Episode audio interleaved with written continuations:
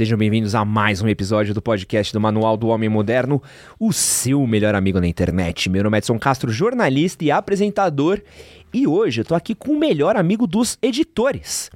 Anderson Gaveta é formado em publicidade, criador da Gaveta Filmes e já trabalhou editando vídeos para canais como Jovem Nerd, Porta dos Fundos, no Nostalgia, MRG, entre muitos outros.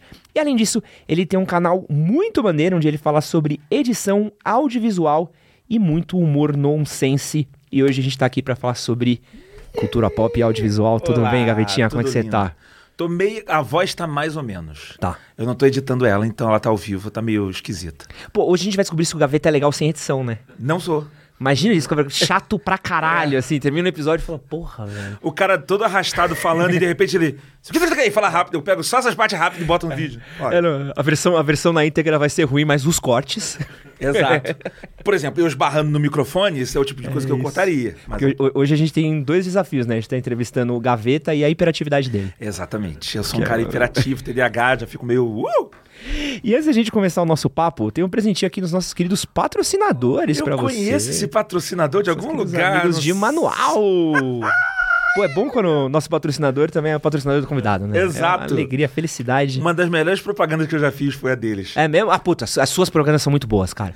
Eu fiz uma que eu fiz, que era do vídeo do Tom Cruise. Eu tava falando de Top Gun. E eu fiz eu em cima do avião, voando, com um cabelão assim. Sabe? Tudo. Olá, tudo bem? Adorei fazer essa propaganda. Nossa, eu adoro o momento jabá seu, cara. É abrir, muito vou bom. abrir, Vou abrir. E ó, abrir. Pra quem não conhece Manual ainda, Manual é uma empresa que eles oferecem tratamento para queda de cabelo dos estágios mais iniciais até os mais avançados. Então, eles têm aí é, uma série de atendimentos que são com especialistas, médicos especializados, tá? Que cuidam do seu caso, tudo personalizado entregue na sua casa aí com uma embalagem super discreta. O Gavetinha aqui recebeu um dos produtinhos deles, que é um shampoo e uma biotina aí, pra cuidar do cabelinho dele. Hum, e do, do, da, ah, eu não consigo. Do Tasterida. Aí, ó. Você vê que o hairline do Gaveta é bonitinho também, porque ele conhece a Manual. Oh, E a Manual oferece, tem aí uma equipe médica que te acompanha desde o começo do tratamento. E se você usar os produtos direitinho, lá por volta do quarto mês de uso, você já começa a ver os resultados aí na sua queda de cabelo. Os resultados são realmente impressionantes. Eu vou deixar uma imagem aqui na tela de um antes e um do depois. Mais de 10 mil homens já tiveram sua calvície aí tratada pela Manual. Então, se você tiver afim de cuidar da sua aparência, melhorar sua autoestima, cuidar aí da sua queda de cabelo, que eu sei que afeta aí o amor próprio de muitos caras, dá uma olhada no link que tá no QR Code aqui na tela, na descrição do vídeo, no primeiro comentário fixado e usa o nosso cupom podcastmhm para 40% de desconto na sua primeira compra na Manual. Aproveita que é por tempo limitado. eu apoio. A caixa não se apoia, mas eu apoio. Até porque eu anuncio no meu canal também. Gaveta apoia essa propaganda. aquela, aquela imagem, Gaveta apoia essa propaganda. Gaveta apoia essa propaganda. E ó, antes da gente continuar aqui, quero pedir pra você curtir esse episódio. Se você estiver ouvindo a versão em áudio, deixa uma avaliação pra gente. No Spotify tem as três bolinhas que você pode dar avaliação. No Apple Podcast também tem avaliação também pra você deixar uma avaliação. Compartilha com seus amigos nerdolas, compartilha com seus amigos. Bota aí, fala: "Meu Deus, você não vai acreditar que o Gaveta falou da Marvel nesse episódio". que aí já ajuda bastante a gente a chegar em mais lugares, então dá essa força pra gente. E antes de começar a falar sobre filme, cultura pop, essas porra, Uhum. eu gosto do Gaveta, que eu tenho duas histórias muito pessoais com Gaveta aqui, que são muito boas. Mas eu quero começar com a mais legal. Hum. E aí eu termino com a, com a, a sentimental. Ai, meu Deus. Gavetinha, pra quem não sabe aqui, ele tem muitas especialidades, né? Um cara que teve banda, né? Toca. Gaveta é um cara que edita, Sim. né? Gaveta, o cara tem uma empresa, um empresário, né? E uma coisa puxou a outra. Eu comecei a editar por causa da banda e tal. É, e Gaveta também é coach de como beijar na boca. E um dos vídeos com o assim? maior número de visualizações do manual é do Gaveta dando dicas de como dar beijo na boca. Tá de sacanagem. Com mais de um milhão de visualizações. É pra lamber geral! Meu Deus do céu, sério mesmo? Lembra que a gente gravou um vídeo junto, respondendo uma série de perguntas? Foi aquele lá no quarto do hotel? No quarto do hotel. Caraca. A gente gravou, eu gravei um na cama com gaveta. Isso, foi muito bom, foi muito bom. Foi muito bom. E a gente respondendo uma série de perguntas da galera tal, e do jeitão no gaveta, assim. Isso, eu lembro, eu lembro. E aí tinha um de beijo na boca. É, eu lembro. E aí. Eu falei de química, alguma coisa assim e tal. Foi. né? E aí eu publiquei, falei, pô, você vai dar o título? Falar, ah, como dar um beijo na boca aqui com Anderson Como Gaveta. dar um beijo na boca? É a minha cara, assim. É eu e o Gaveta. É o tutorial. Ah. Eu vou te ensinar a dar beijo na boca. tipo, que merda. Pegou um milhão de visualização. É muita gente desesperada pra olhar pra minha cara e falar: vou aprender a beijar na boca com gaveta. E é muito bom, porque são os comentários da galera falando: eu vim pra, pra aprender a beijar na boca e encontrei o gaveta. Fiquei por outros motivos. Ou a pessoa quer me dar um beijo na boca também, pode ser. Pô, né? não duvidaria nada, Gavetinha. Não duvidaria nada que é. Ah, mas eu, eu tô. Obrigado, pessoas. Eu, tô... eu não sei pra qual câmera eu olho, eu olho pra essa. Essa aqui é a sua. é. Essa é a minha. Eu, eu tô honrado. Obrigado, tá? Por vocês. Eu só precisava falar, porque sempre me pega, sempre que eu pego, tipo, os vídeos mais visualizados, assim, eu tenho como beijar na boca. Que E vídeo é lá? esse? A tal gaveta. É, E eu lá. Como beijar na boca. é, pra, mim é, pra mim é um feito. É, Adorei, adorei. Obrigado, gente. Se vocês quiserem. É, se vocês quiserem mais dicas, né? De sexo anal, por exemplo. pô, na cama com gaveta, acho que é um bom quadro aí pro, pro canalzinho, gaveta. Ai, meu Deus, não, não. Meus, meus filhos, minha filha assiste meu, meu É canal. verdade. É, Gaveta, antes da gente falar de, de cultura pop no geral, eu queria falar um pouquinho sobre você, uma parte mais pessoal mesmo, que eu acho sempre interessante de pegar das pessoas, assim. Você teve uns movimentos de transição de carreira que eu acho muito legais e muito interessantes, assim. Porque você primeiro, você trabalhava na Sigus Fly, certo? Então tem até aquela sequência incrível do Diablo 3, que eu lembro que você tava... Eu tava ajudei a fazer. Ajudou a fazer. É, tava no que é- meio, tô no meio. Que é maravilhoso, que é, É. maravilhoso. Pra quem não viu, isso daí é, é, a, é a abertura ou é a entrada? É, a aber- é aquela parte da abertura que fica mais de tinta e. Nossa, escrito. isso é muito foda. É muito foda. É muito foda. E, e tem vários cutscenes no jogo, né? Telas de loading, coisa assim, que são essas artes também, que a Sigus fez. Isso foi muito legal. Foi. E aí eu lembro que na época você acabou indo editar vídeos pro Jovem Nerd, Sim. que já deve ter sido uma mudança de carreira, assim, bem, bem forte. drástica. Drástica. E aí, abriu a Gaveta, Fi- a Gaveta Filmes, Aham. e hoje você tá com esse foco muito grande no seu canal. Full power no canal. Só no canal. Como é que é essas mudanças de carreira, assim? Como é que é essas pivotadas de ser alguém que tá contratado pra alguém que agora é voa solo? Cara, era, é só eu buscando fazer o que eu quero, que é palhaçada. Basicamente, e falar. Na Sigos, eu acho que eu já fui para Sigos Fly, empresa né, de audiovisual e tal. Eu queria fazer um trabalho onde eu pudesse não só fazer edição ou. Na, na época eu fui como web, web designer Tá. né? Eu sou um web designer, ex-web designer. Mas eu queria fazer as minhas maluquices juntos. Então, num com site eu podia fazer animações com After Effects ou não sei o que lá, e misturar umas piadinhas, e eu fazia animação lá depois. É, então eu sempre estava buscando um local onde eu podia fazer a parte técnica e ao mesmo tempo uma parte divertida, sabe? Os dois. E aí, com o Jovem Nerd eu podia fazer isso mais. Eu falei, cara, com o Jovem Nerd eu amava, eu sempre amei o conteúdo do Jovem Nerd. Eu falei, cara, lá eu vou poder ser mais criativo, mais maluco, botar mais a minha, a, a minha persona no, no meu trabalho. Eu tenho esse lance de querer fazer, né? De, assim, de- é meio que uma expressão. É, eu fiz a Gaveta Filmes há milênios atrás. Ela- é, a Gaveta Filmes Trash, ela existe desde sempre, assim. Eu, eu aprendi a editar fazendo os meus vídeos trash. É, e eram esses vídeos eu fazendo vídeo em casa, zoeira, vídeo trash. Então ela sempre estava em paralelo, sabe? É, o pessoal da Sigos, inclusive, diz que eu fui contratado por causa disso. Falou, a gente precisava de um maluco na equipe. A gente Legal. viu o seu vídeo maluco e falou, a gente precisava disso. E aí eu, eu fui buscando isso, fui pro Jovem Nerd nessa tentativa de fazer mais o que eu gosto, ficar mais focado, porque na Sigos eu ainda fazia muita coisa. Era mercado publicitário, então tem Aham. muita coisa chata. Muita coisa que tem que fazer lá, o clientinho pede não sei o quê. O clientinho era clientaço, só clientaço que tinha lá, mas é aquele trabalho. ah, eu, eu, eu queria um negócio mais louco, sabe? E aí eu fiz isso. É, mas eu, quando eu entrei no Jovem Nerd, eu já entrei falando pra eles, cara, eu quero fazer o meu canal subir, crescer tal. É, e eles falaram, não, não, é, relaxa, você vai trabalhar aqui com a gente, em vez de dar sigos, não sei o quê, você vai ter tempo pra tocar o teu outro canal. ah, essa piada deles foi muito boa. É, e aí eu morri de tanto trabalhar pra eles, porque os caras são mega exigentes. É foda, o do Jovem Nerd é foda. É, mas era muito trabalho mesmo. Mas eu, aos poucos, conforme eu fui aprendendo a ter uma empresa, né, com meu sócio, o Guedes, ele foi me ensinando a delegar trabalho e a gente começar a ter mais funcionários, eu comecei a ter esse espacinho para eu fazer o meu canal, que era o que eu sempre quis fazer. E que é tipo o máximo. Eu vou fazer o meu roteiro, vou filmar, eu vou falar as coisas que eu quero falar, editar do jeito que eu quero. Vou fazer uma edição maluca. Dane-se, o canal é meu, eu faço, sabe? Assim, é tipo isso. Tipo que eu fiz o programa do Caos. É uma, uma edição completamente pirada. Nem todo cliente vai, vai gostar de fazer uma edição dessa. Mas é meu canal, foda-se, eu, eu faço. Então, eu fui buscando o meu canal por isso, entendeu? Mas eu vou dizer que a virada. eu- eu- nesse momento, a Gaveta Filmes não tá pegando mais cliente externo. A gente só edita canal Gaveta. É mesmo? É. É, é, eu- a mudança foi meio assim. Eu queria que a gente deixassem de enxergar a Gaveta Filmes como uma produtora de outros youtubers para ser um- uma produtora própria, tipo um Porta dos Fundos. Pode crer. Entendeu? Tu, tu não vai pro Porta dos Fundos pedir pra uma edição. Tu vai pro Porta dos Fundos pra pedir um vídeo pronto.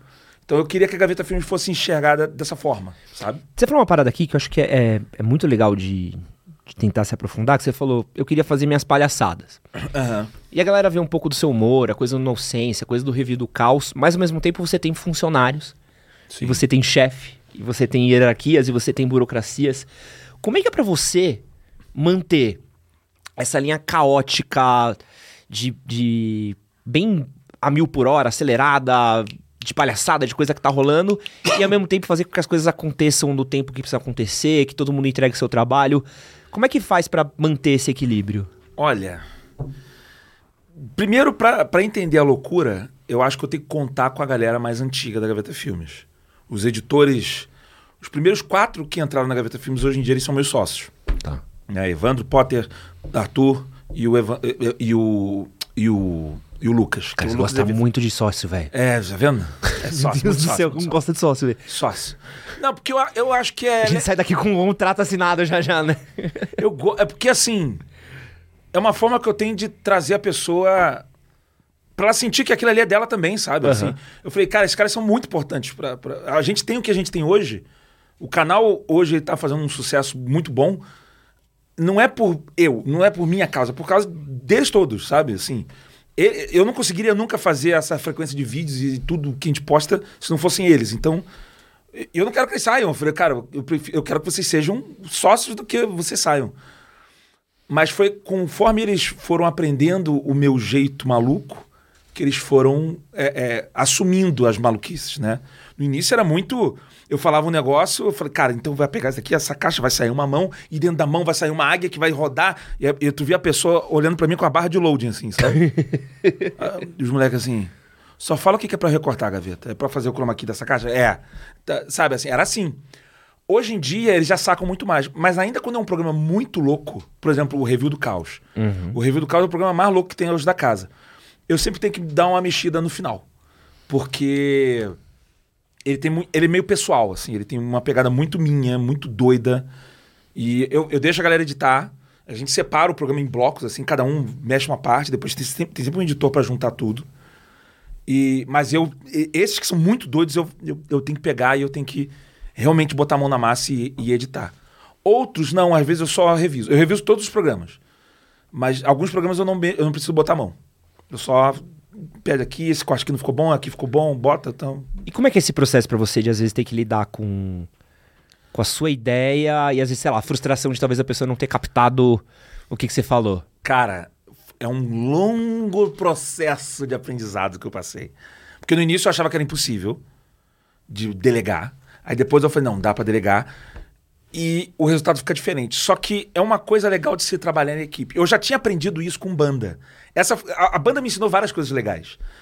Ah, Eu lembro que quando eu, eu, eu sempre fui muito de criar coisas. Então na banda eu também era o principal compositor. Assim, eu, eu fazia muitas músicas, eu trazia muita coisa pra galera tal. E eu era muito. Antes eu era muito fechado. Não, minha música, ninguém mexe. E aí, uma época que eu mostrei a música pra, pro resto da banda, todo mundo, música excelente. Eles começaram a colocar o jeito deles. Eu, eu lembro que a sensação era essa. Eu ouvia a parte e falei, cara, não foi isso que eu planejei. Mas ficou legal. Eu, eu- eu nunca teria pensado nisso, nessa linha de baixo, ne- nessa bateria. E assim, e ficou um negócio. um- no, no final, ficou um resultado mais rico, que ele não fica tão.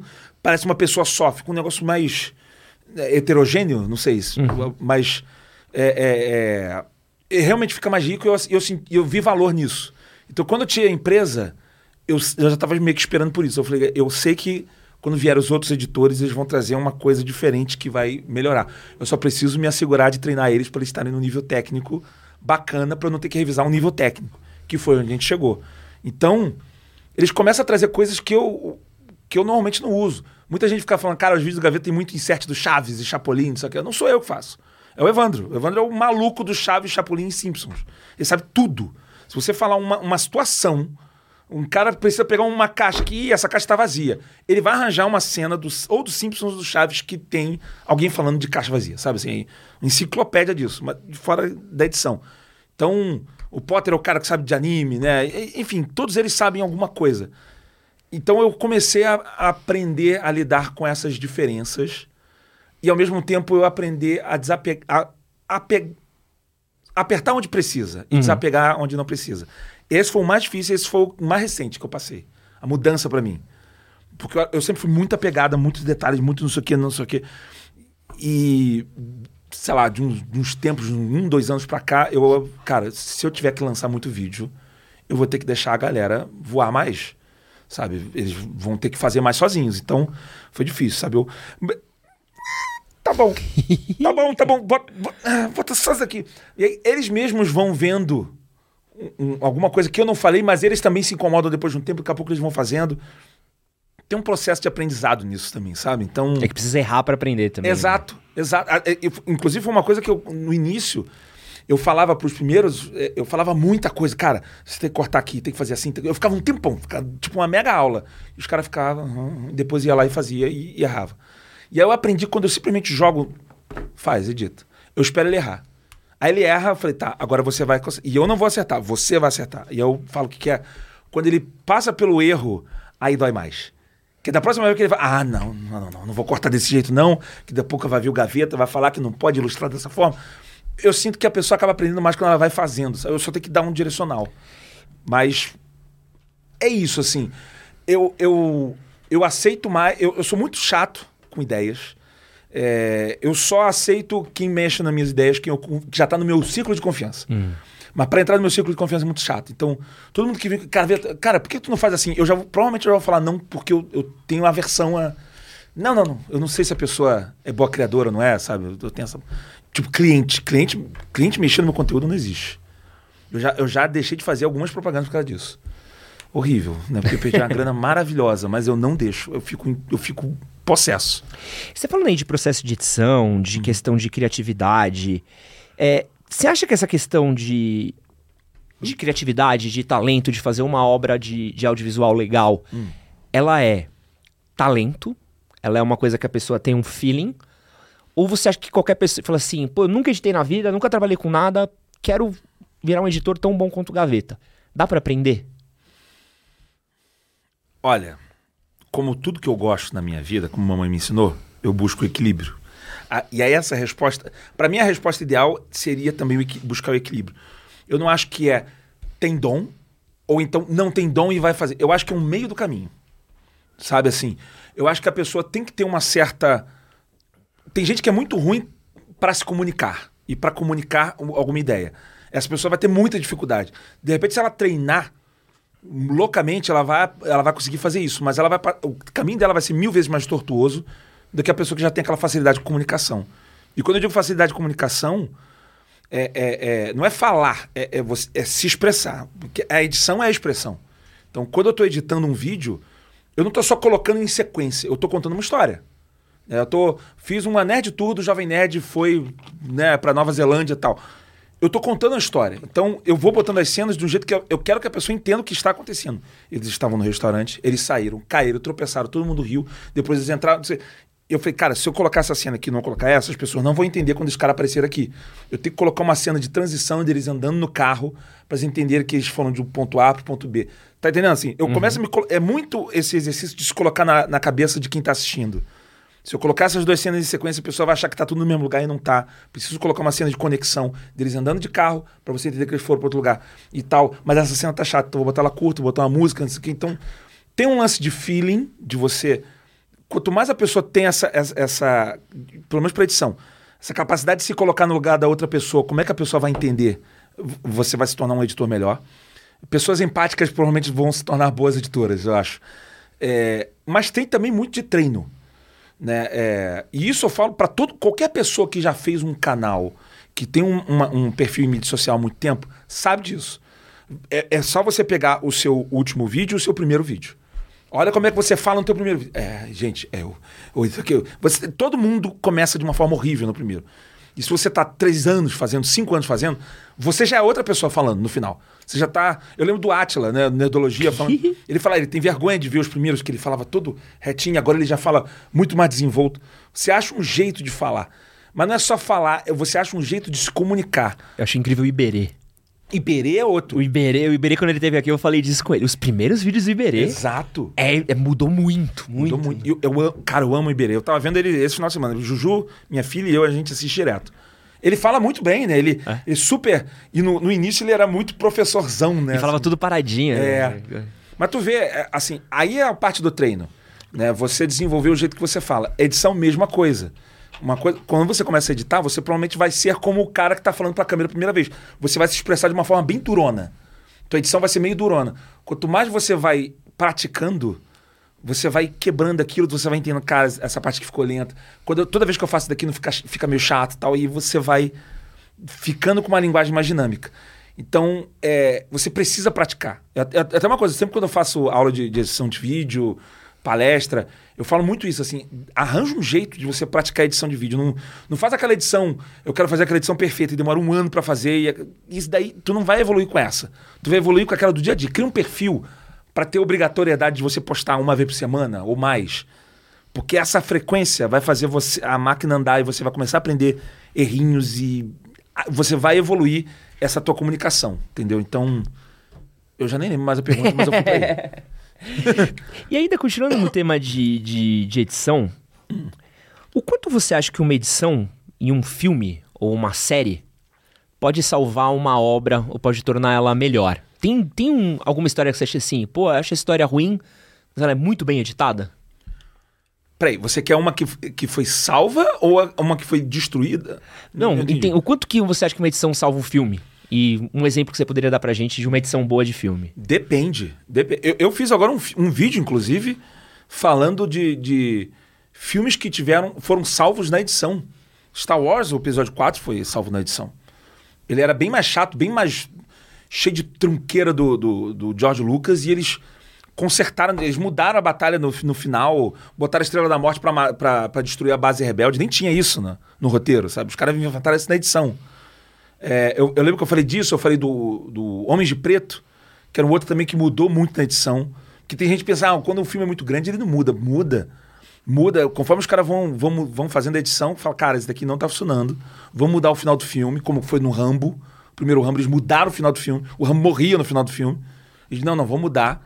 Ainda bem, os caras salvaram, ganharam milhões por causa, de- por causa dessa mudança. Mais quatro continuações, né? Exato. Então, assim, é, é, a edição, ela, é, ela pode ser.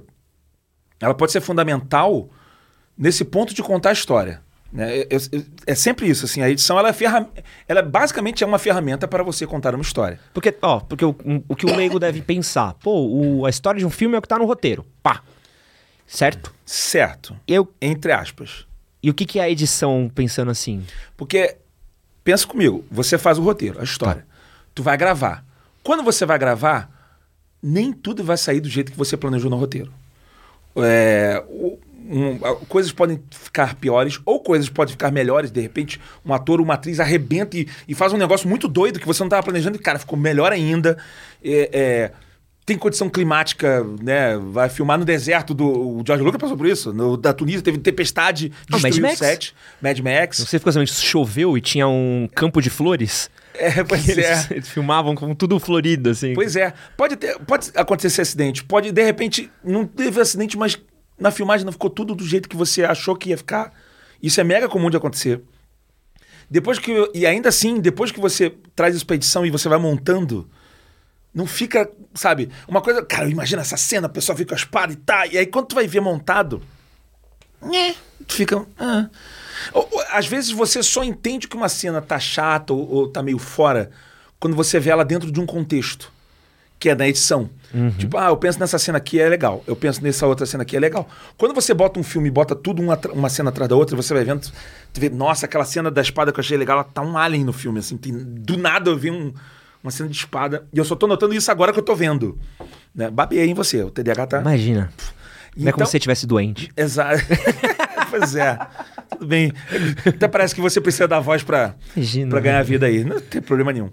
Então, assim, o, o, o TDAH atacou e eu esqueci o ponto. Mas Da, da edição do filme. é, nessa que você monta, às vezes, você vê que uma história pode não estar funcionando. Às vezes, só depois de montado você vê. Até em Hollywood acontece isso, de- das pessoas estarem montando e falar, cara, hum, esse filme tava. dá pra ficar bom, mas se a gente tirar. Às vezes eles tiram um personagem inteiro durante o do uma, uma edição, sabe? Você falando, sabe o que eu lembrei? E eu vi muito. Já vi bastante, que é um filme que eu gosto bastante, é o Tropa de Elite. É. Se eu não me engano, o Tropa de Elite ele foi filmado pra que o Capitão Nascimento ele era era para ser um coadjuvante. E o filme era pra ser sobre o Matias É. e o parceiro dele. Isso. Então, tipo, os caras filmaram um filme com uma história. E aí, tipo, ficou ruim. É, Eu, eu vi a versão que foi pirata, vaz- porque o, o Tropa de Elite ele vazou antes. Sim, sim. E eu é, muito, é muito boa, ainda assim. Mas ele era dividido em capítulos e realmente falava dos personagens. A edição final foi melhor. Realmente deixou o filme mais dinâmico. Não, não achei tão melhor. Acho que o filme ia, ele ia fazer sucesso de qualquer jeito. Tá- Ele tinha muitos, muitos pontos de acerto para dar certo, mas a edição realmente melhorou. Eu não acho que nesse caso a edição foi fundamental. Mas às vezes, é- é- é- eu acho que ela é fundamental. quan- Normalmente, quando ela é fundamental, a gente não vai saber. Porque ela salvou um filme. Eu não acho que é um ponto técnico. Tipo assim, a edição é tão legal que ela salvou o filme. A não ser que o filme seja muito sobre a edição. Baby Driver.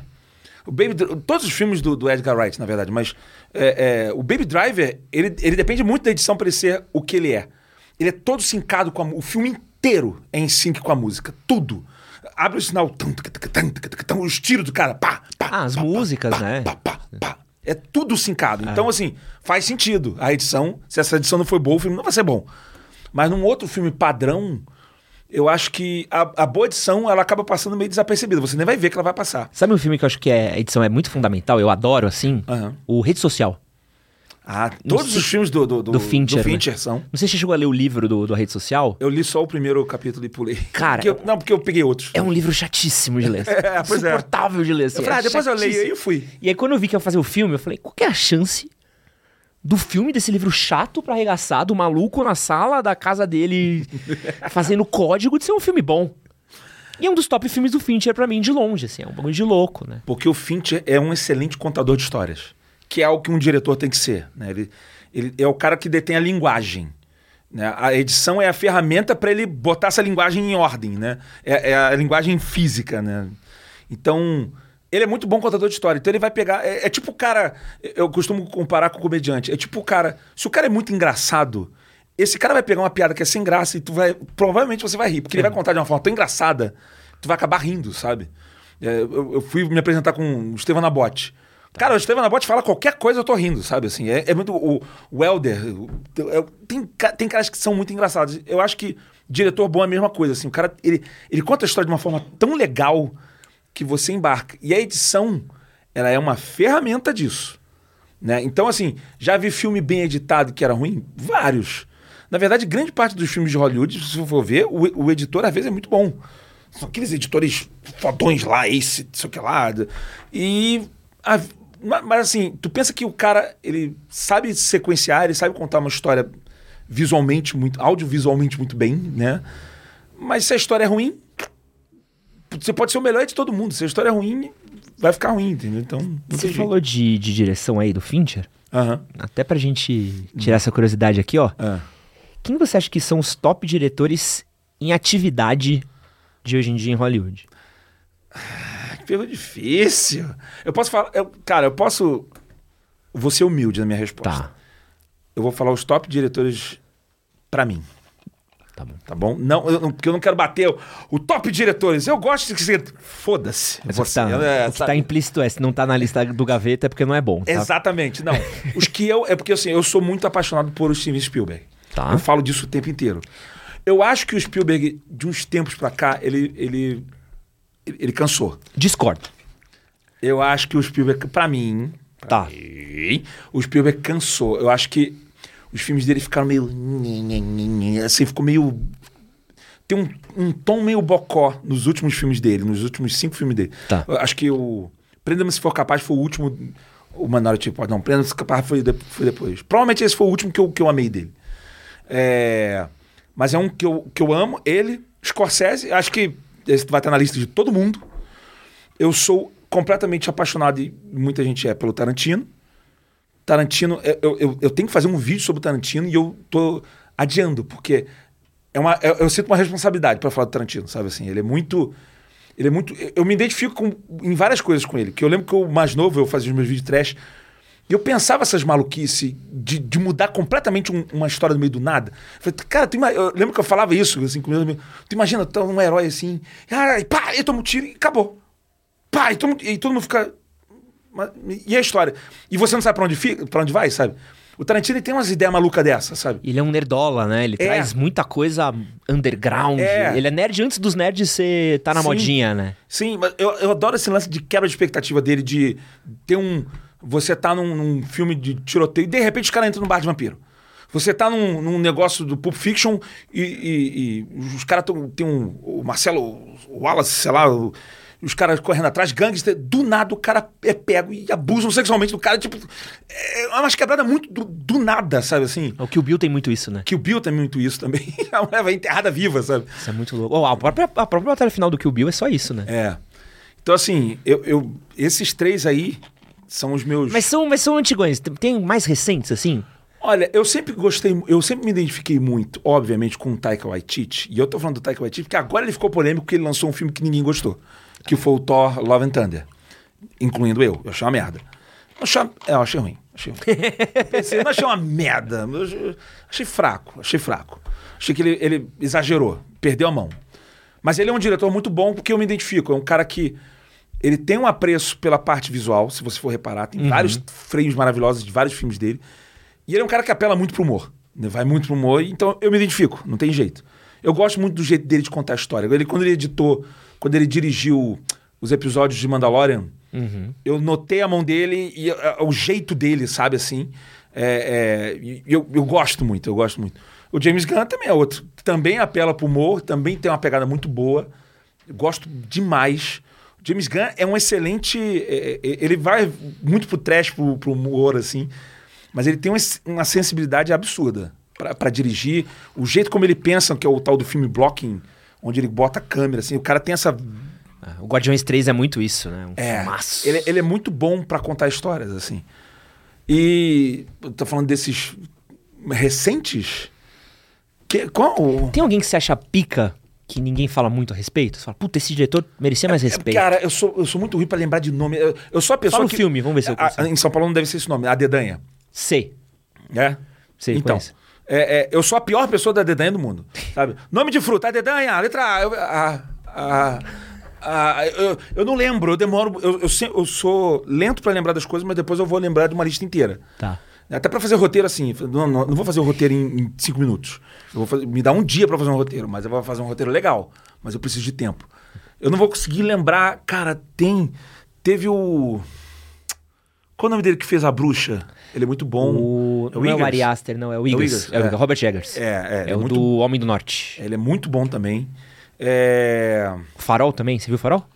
Não. Tu acredita? Ah, pô, esse é loucura. Tu acredita? Todos deles são. Não, é- não, é que o Farol acho que é o mais. É? Todos deles. Cara, mas qual é o diretor que eu tava falando? Cara, alguém tem que falar desse. Qual certeza- filme? Eu tô querendo lembrar, não lembro. Como que é o filme? Vamos brincar o jogo com o gaveta aqui. lembro, um sentimento que você teve vendo o filme. Acho que eu tô confundindo, eu não sei. Mas com certeza tem um diretor que eu falei, caraca, é o que eu tô pensando agora na série Treta. Que é uma Tá. série que ninguém. Beef. Beef. Nem tan- muita gente viu, apesar de estar na Netflix. E ela é muito melhor do que aparenta. Aham. Eu, eu não gostei do nome. Eu achei o nome Treta meio. Não sei, parece um negócio meio adolescente. Parece sabe? reality show, né? É. E não, cara, é é uma série mega bem escrita, mega bem escrita, mega bem atuada, maravilhosa, sabe? Muito bem dirigida. É, Eu não vou conseguir lembrar agora de diretores. Eu- eu- eu- quando eu sair daqui, no Uber, longe, eu vou falar assim, porra, não falei do fulano. Vocês vão lá no Instagram do Gaveta e falam, Gaveta, lembrou? É, fala, lembrou? Que eu tenho, eu tenho. Fala, caraca, eu tenho que falar mais desse, desse- dessa pessoa aqui que é, é foda. Eu gosto muito de tudo que essa pessoa faz. Lembrar. Você não lembra de diretor? Não, antes da gente passar de pauta aqui, vou perguntar. Do Spielberg. Hum. É... O que, que tu vai implicar aí? Você já fez um vídeo seu falando sobre o quanto você considera Spielberg, certo? Sim, eu amo demais. Porque eu- ele, ele me criou. Foi o primeiro filme que eu vi no cinema. Qual que foi? ET. Tá. Pô, Criança. começou bem, hein? É, exato.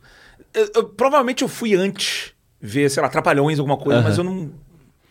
O ET foi um filme que eu fui- um filme de gente grande A eu gente tem um aqui, aliás, ó. Tá escondidinho É, ali, na- atrás ah, da varinha ali. Foi o filme que eu fui ver e é aquela época que você ficava no cinema e você ficava vendo de novo. Eu, fiquei- eu vi três vezes, em sequência. Eu pirei com o ET, eu pirei. E eu me identifiquei muito, porque assim, que é muito bem contada a história e tem várias daquelas tiradas de piada e, e ele vai pro Fantástico, eu adoro quando vai pro Fantástico. Eu sou apaixonado por ficção científica. Christopher Nolan. É o que você não lembrava o nome? Um dos que eu não lembrava o nome. Eu tenho que falar Ah, do tá. Eu Não. sou apa- Eu falava, você não Porque lembrava tem do Nolan? Não, eu, eu não lembrava do Nolan. Eu sou apaixonado pelos filmes do Nolan. Eu sei que tem muita gente que fala mal do Nolan. Ah, o Nolan às vezes ou é maluco demais ou é, ou é, ou é literal demais. Mas eu amo os filmes dele. Amo os filmes do Nolan. Tirando Dunkirk, que eu achei... Eu tenho um implicância com Dunkirk. Mas, Tenet? Tenet mais ainda. Ok, Tenet eu achei uma merda. Tudo bem. Se a gente continuar aqui e falar de insônia, já já você vai mudando sua Insônia eu opinião. gosto. vai eu mudando sua gosto. opinião aos poucos. Insônia eu gosto. E aí você entra nos, nos filmes Os bons, é, já era. Se você, soltar Inception aqui, pra mim já matou bomba nuclear. Filmaço, Oppenheimer, filmaço. Tá vendo aí? Tô, ah, o TDAH conectando eh, assuntos. E tudo a ver com o Spielberg também. É, sim, por quê? Não, eu acho que, acho que ele tem uma coisa desse crafting do. Tem. Você vê que ele é um cara de. de- é um diretor de atores que também prioriza a cena de ação, sabe valorizar a cena de ação, mas também tem atuação. É. Você pega alguns atores que são mais. Alguns diretores que são mais de ação, alguns são mais de atores. Por exemplo, o Scorsese não é um bom diretor de cenas de ação grandiosas, você para É, ver. no- no- o lance dele é com ator. Ah, Tá, é, Os, os Scorsese e Tarantino, eles têm aquele lance assim. Todos os atores que vão eh, trabalhar nos filmes dos caras, os caras atuam muito bem e ganham prêmios. né? Tu, Nossa, esse cara atua tão bem. Ou ele tá com o Tarantino, ou ele tá com o Scorsese. Porque esses caras, eles, eles sabem turbinar um ator, né? Eles sabem dar, o- bo- mostrar o que esses caras têm de melhor. É, é um pouco de sensibilidade também do cara de... Pô, é ali que eu vou pegar, ali que eu vou falar. É desse jeito que eu vou, vou puxar a atuação do cara. É, mas o Spielberg, ele é, é- é- Todos esses, cara, acho que são. é- Eles falam, eles contam de uma forma muito legal. Assim, são filmes que normalmente que eu vejo, eu não fico notando tanto a, a parte técnica do filme, eu fico vendo a hora, eu fico vendo onde eu tô. Eu já entrei. O filme começa e eu tô dentro do universo do filme, sabe? Eu tô. Eu adoro isso. isso- O filme me leva. A pior coisa que você pode sentir no filme, pra mim, é indiferença. uhum. E pra mim esses caras são os contrários. Eu- esses caras são o contrário. Né? É, é, Eles fazem um filme que você vai pra imersão. E Eu sou muito preocupado com esse lance da imersão, até porque eu sou editor. Uhum. Então tem a ver com o meu trabalho, né? Então eu tenho que ficar preocupado com o interesse da pessoa. Essa parte tá chata, essa parte não tá chata, isso aqui tá legal, isso aqui não tá legal, tal, tal, tal. É, é por isso que eu me- gosto tanto desse assunto, me interessa tanto por esse assunto. entendeu? Se mistura. Você falou do Spielberg de, de, de achar que ele ficou mais frouxo. Eu achei que ele ficou. O tom bocó. Eu achei, eu achei que ele ficou com um tom. Ponte dos Espiões é muito bocó, cara. Não, Pontos Espiões eu, eu concordo. Todos. Tintim. Eu- Tintin não dá. Tintin, não sei quem defende, me, me incomoda. Tintim é bocó. É, qual é outro? Fala aí outro. Mas o. Eu vou falar de dois últimos dele que eu gostei O muito. jogador número um. Não, o jogador não, não. Eu gostei muito do West Side Story. E eu Não acho vi. que é um puta. Você gosta de musical? Não. Puta, então Por isso que eu não vi. Cara, o, o- a sutileza que ele filma as coisas. Aham. E, e se você comparar o original com esse novo, Uhum. você bota. E eu também gosto muito bastante do original. Aham. Você vê que provavelmente é um filme que o Spielberg é apaixonado. Provavelmente. E ele fala assim: pô, só vou fazer isso se for pra fazer melhor. Uhum. E aí ele faz melhor. e aí, tipo, coreografia, cena, uso de luz. Acho que o uso de luz do Spielberg é uma coisa que melhorou com, com o passar dos anos, assim. Essa coisa de, de, de luzes muito naturais, essa coisa de contraste, essa coisa É. do, do- da penumbra que ele traz às vezes. No, o Ponte de Espiões tem um uso de luz que eu gosto muito, daquela coisa. Tem uma hora que tá na cela e só a cela ilumina ele. Sim, sim. Ele brinca muito com isso, eu acho que ele foi ficando melhor com isso. Os Fablemans, eu achei. Puta história O doce. Fable, o Fable, mas é muito bom. Foi um dos últimos que eu, foi o último, né? Dele. Aham. Eu gostei, eu não, eu, eu não amei, eu gostei. Tá. Eu gostei muito. É melhor do que muitos dos últimos que ele fez. Mas eu acho que ainda tem um pouquinho desse lance que eu tô falando. Esse lance do bocó dele é um jeito de se contar a história. É um. É, um, é, é uma maneira, às vezes, que ele bota as coisas. Eu sinto que a- parece que as coisas estão um pouquinho literaisinhas demais, sabe? Você acha disso? Oh, e a pessoa tá, dá um risinho. É um jeitinho assim. Tira isso aqui, corta um pouquinho disso. Eu não sei. eu- tem alguma coisa do jeito que ele tá contando a história que tá um pouquinho mais. Parece que ele tá querendo pegar um público mais. Sabe? "Ah, Eu quero um negócio mais simples, não quero pensar tanto pra entender. E eu, eu senti isso daí, por exemplo, a primeira vez que eu senti, o primeiro filme dele que eu senti isso, que até então eu amava tudo que o Spielberg fazia, é, foi Terminal. Eu odeio Terminal. As pessoas amam Terminal. Eu odeio essa bosta desse filme. Eu odeio. Eu acho, uma, acho um saco esse filme. É, é... Ah, mas eu gosto, Gaveta. Foda-se. Com todo carinho. É, eu acho ele- esse filme um mega bocó. E aí, eu lembro que teve esse lance da... Ah, o Spielberg tá, tá fazendo um negócio meio bocó. De repente, ele não faz um negócio... Um cinema mais cabeça, não sei o quê. E aí, ele fez Munique. Pra dar aquele tapa na cara das pessoas. Munique é o contrário. Munique é... Cabeçudo. Filme cabeça, né? É. Eu adoro Munique. Eu acho... animal. filmaço. Filmaço. Filmaço. Esse eu acho subestimado pra caramba. É, filmaço. Munique é é um filme tenso pra cacete. Tu fica, tu fica que nem o Eric Bana, tu fica tenso. E ele vai. dormindo no armário. É, cara. Esse Tem filme uma é tenso. agonia. Depois ele ainda fez Prenda-me se for capaz e tal. O cara. Acho que Munique é depois. Prenda-me se for capaz, acho que é anos 2000. Prenda-me se for capaz. É, Munique deve ser 2004. Por aí. Quase, quase certeza. Tô com o MDB aqui, mas tudo bem. Quase certeza. Mas tudo bem. Seja o que for, seja o que for. é, ele ainda teve esse gás, assim.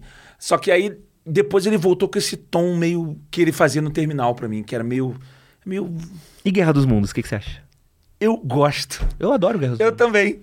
As pessoas, ai que bosta. Eu falei, é horrível, né, Gaveta? Assim, eu, pô, me amarrei. Eu vendo assim. Ah, Mas assim, eu, eu tenho, tenho um grande parênteses aí. Eu sou perna aberta para ficção científica. Tá. Perna aberta. Eu gosto de qualquer. fic- Eu não gosto de qualquer ficção científica, mas é muito fácil você me agradar com ficção, ficção científica. Muito fácil. Assim, eu vejo. ah, apareceu serviço de streaming. Tem ficção, eu já tô vendo, sabe? Assim, até os bostas, assim. Ah, esse filme é muito ruim. É, mas eu vi. Eu vejo, eu, go- eu- eu gosto muito do tema, sabe? Então, Aham. tudo que é ficção. Tudo que é ficção científica, é, é, alienígenas, essas coisas assim, eu vejo, eu me amarro. Então. E, e esse, ele conta tão bem assim, eu, eu, eu me amarrei. Eu me amarrei, ligado? Pô, é, acho que agora que. Acho muito bom. Ainda mais que você é pai, acho que se rever toda aquela cena dele do carro, não sei se você lembra. Ah, que o sim. carro começa a ser cercado Sim. e aí tem toda a sequência da ponte, aí vai pro barco e vai. Nã, nã. É. É, é, cara, é, é assustador que o bicho fala aquele som. "Oh", e dá um nervoso. Eu, pô, eu me amarrava Quando nisso. o barco, quando aparece ele no fundo, assim, só com a luz. E é muito louco, né? Porque ele era. O Guerra dos Mundos, se você parar pra ver, ele é um fi- filme que com certeza o Spielberg era fã desde pequeno, né? Com certeza. Tem tudo a ver com o Com tipo de coisa que ele gosta de fazer. É.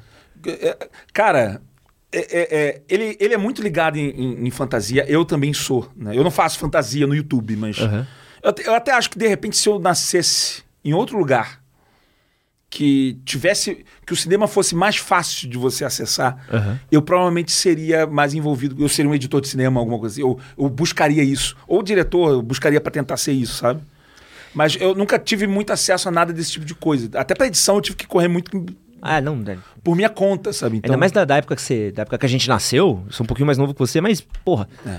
você, anos 80, não tinha. Não. Como é que você edita um vídeo em casa nos anos 80 se você não é filho de cineasta, sabe? Quando eu entrei na faculdade, eu queria editar vídeo, eu não fazia ideia. Não, não tinha. é Uma época pré-internet, né? 2000, 2001, sei lá. Ah.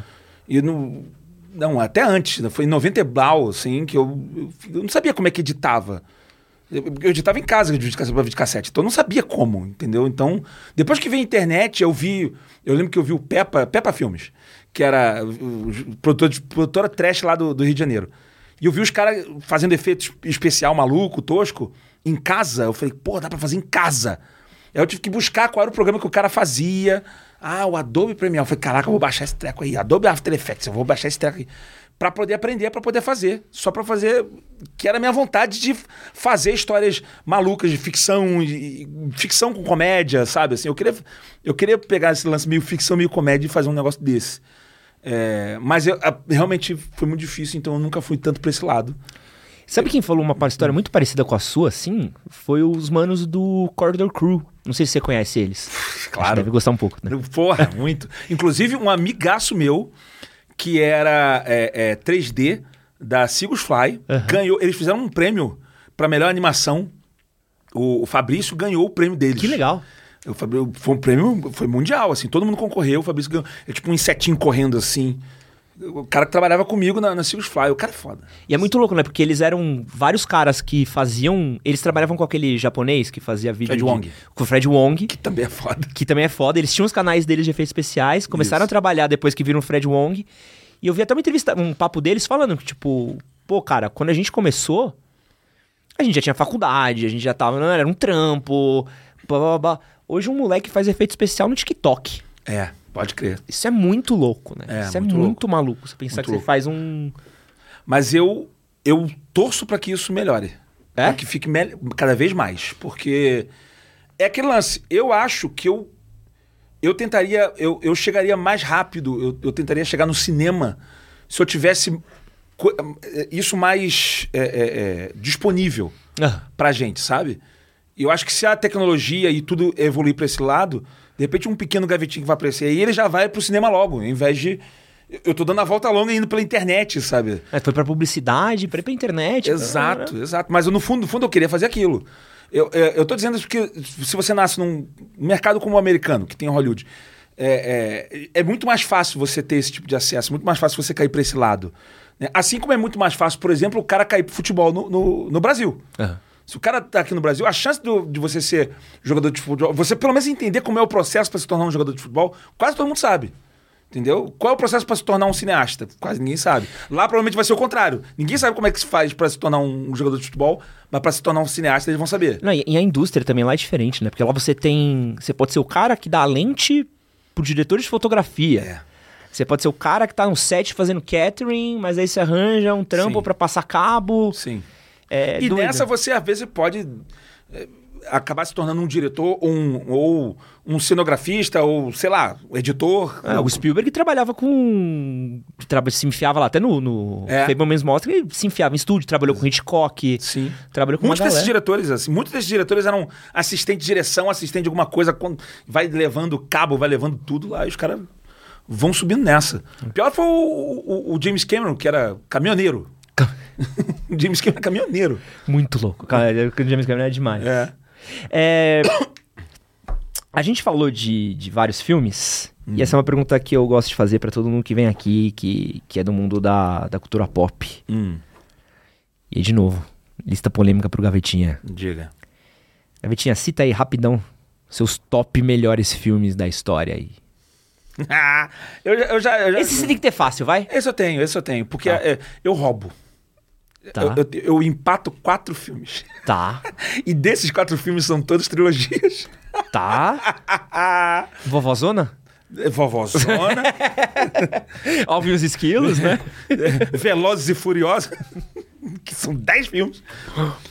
Eu, pior que eu fiz uma piada. São 11. São 11? É, porque tem o Robinson Shaw. Caraca, eu fiz uma piada milênios atrás quando eu falei de trailers. E eu fiz um, um Velozes e Furiosos 10. Agora eles vão no espaço. Né? Tipo, Eles voaram no 9. Então, os caras chegaram no 10 e foram pro espaço. Eu falei, caraca, eu não, não dá nem pra acompanhar, a piada não acompanha os caras. É, mas ainda assim, eu, eu costumo dizer De Volta para o Futuro. Tá. E do De Volta para o Futuro eu vou tirar, é o primeiro, Tá. tá? Senhor dos Anéis. E eu vou falar do Senhor dos Anéis, o primeiro filme do Senhor dos Anéis, o Sociedade do Anel, versão de cinema, que pra mim é perfeito. Vou falar de Matrix, o primeiro Matrix, e vou falar de Star Wars, Império Contra-Ataca. Eu sempre falo desses quatro porque, dependendo do dia, eu tô mais afim de um. eh, Eu tô na, mais na vibe do Matrix. Não, hoje eu tô mais na vibe do Senhor dos Anéis. Ou eu tô mais Star Wars. Tá? Mas esses são os quatro, os meus quatro número um, assim. Mas, se você for falar, perguntar pra mim qual que eu tenho mais conexão, provavelmente, aí é o De Volta ao Futuro. É mesmo? É, Mais do que Matrix? mas ma- o Matrix tem todos eles têm eu tenho muita conexão. Tá. Mas eu tenho histórico com o De Volta ao Futuro. O histórico, o De Volta, sabe quando você é criança? Toda criança, é, você sabe disso, que quem tem criança sabe disso. A criança ela vai pegar um vídeo que ela gosta, um filme, e ela vai ver sete mil vezes essa bosta. Você deve ter isso. Todo mundo deve O ter. meu era de volta pro futuro. O meu também. O meu era de Volta ao Futuro. Eu, em 88, 89, foi em 89. Eu gravei é, é, num VHS o, o De Volta ao Futuro que passou na televisão, e, com a dublagem original, e eu via em loop todo santo dia. Eu, eu, eu vi tanto que eu tenho De Volta ao Futuro 1 decorado na minha cabeça. Se você der um play nele e tirar o, o áudio, eu vou, vou fazendo a voz dele todinha pra você. A voz da dublagem original. Sabe? De tanto que eu vi. E é, eu acho que ele me representa muito porque ele é ficção científica, ele tem muito humor, ele tem uma edição maravilhosa, ele, ele tem um ritmo maravilhoso. É, ele tem uma, uma, pegada Spielberg, ele não, ele não é. Ele é produção executiva do Spielberg, não da, é? Da Embley, né? No, do já Embley, não. É do. É do, é do não, eu não sei, mas ele é do. Works, será? Não, é, foi o Robert Zemeckis que, é, que, que, dirigiu. Mas é. Que também é um outro puta diretor. Uhum. É, mas foi produção executiva do Spielberg, basicamente o facilitador do filme ali. É, ele, ele tem muito a ver comigo, sabe assim? muito a ver comigo. Ok, Matrix, o nome do protagonista é Mr. Anderson. É, finalmente tem um filme com o meu nome. Mas acho que é o, é o filme que tem a ver comigo. Mas esses quatro são, cara. Excelentes filmes, aliás. É, excelente de passagem. E aí, se eu for botar o número 12, eu boto o, o Poderoso Chefão. O primeiro. O primeiro? O primeiro. O primeiro é. Que filmaço. Que filmaço. É um. É, em muitos, para muitas pessoas está como o melhor filme de todos os tempos, tá, não sei o quê. É um filmaço mesmo. Eu acho que é um. É gabarito. É a única coisa. Se eu posso falar alguma coisa mal desse filme, aquela cena de porrada do, do, do, cara batendo na, no marido da mulher dele. Ah, pô, da mulher nossa, dele. É, é, tão ruim. Soca o ar. Ele né? toca o ar. É. é muito louco. Porque. Pô. Ah, ah, o cara. Ah, ah é era muito outro ruim. tempo também, né? É outro tinha, tempo, é outro tempo. Tinha... Tô sendo implicante, é. sabe? É, se eu for implicar com isso, eu vou implicar com as portinhas de, de fogo de artifício estourando no Star Wars também, sabe? Então. Eu, ele tá em segundo lugar nos melhores filmes da minha vida, assim, que eu acho. Melhores filmes de todos os tempos. Então, tá bom, né? E o que, que você acha que faz um filme ser bom? Porque acho que essa é uma. É até uma treta que eu tava no, no Twitter esses dias. A pessoa falou. Ah, mas essa é a sua opinião. Como é que você vai dizer que um filme é bom ou não? Eu, tipo, pô.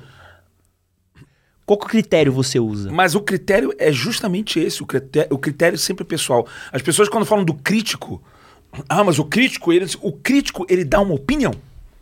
Todo, todo crítico dá uma opinião. Qual é a diferença do crítico? A opinião do, é a opinião de uma pessoa que tem experiência em assistir vários filmes, ou jogar vários jogos, ou fazer qualquer outra coisa. O crítico nada mais é que uma opinião de uma pessoa que tem experiência, sabe? É, é não é por acaso, ele estudou técnicas, alguma coisa, então ele, ele entende por que, que as coisas estão acontecendo na tela. Mas ainda assim, tudo é opinião. Tudo é opinião. É, eu acho que um filme é, lembra que eu falei assim, a pior coisa que um filme pode passar é indiferença? Uhum. Então você vai pro outro lado. A melhor coisa que o filme pode passar é mexer muito com você. Quanto mais o filme mexer muito com você, para mim, melhor o filme é. É e, isso. E, é, e, você vê que quando você fala mexer comigo, isso pode ser relativo. É, é eu posso ficar emocionado num filme. Eu, eu, vi A Procura da Felicidade. O quanto eu chorei nesse filme não, não, tá, não tá escrito. Eu amo esse filme. Eu vou ver um filme de terror, eu não quero chorar no filme de terror, eu quero ter cagaço. E tem filme que me deixa mal de medo. Eu acho um filmaço. Sabe, eu vi hereditário, eu fiquei. Me somar. Eu gosto, porque, porque mexeu comigo, me deixou. Eu, é isso que eu quero num filme de terror. O que, que eu quero num filme de ação? Eu quero ficar empolgado. O que, que eu quero num filme de ficção científica? Ficar maravilhado, ficar curioso. Sabe?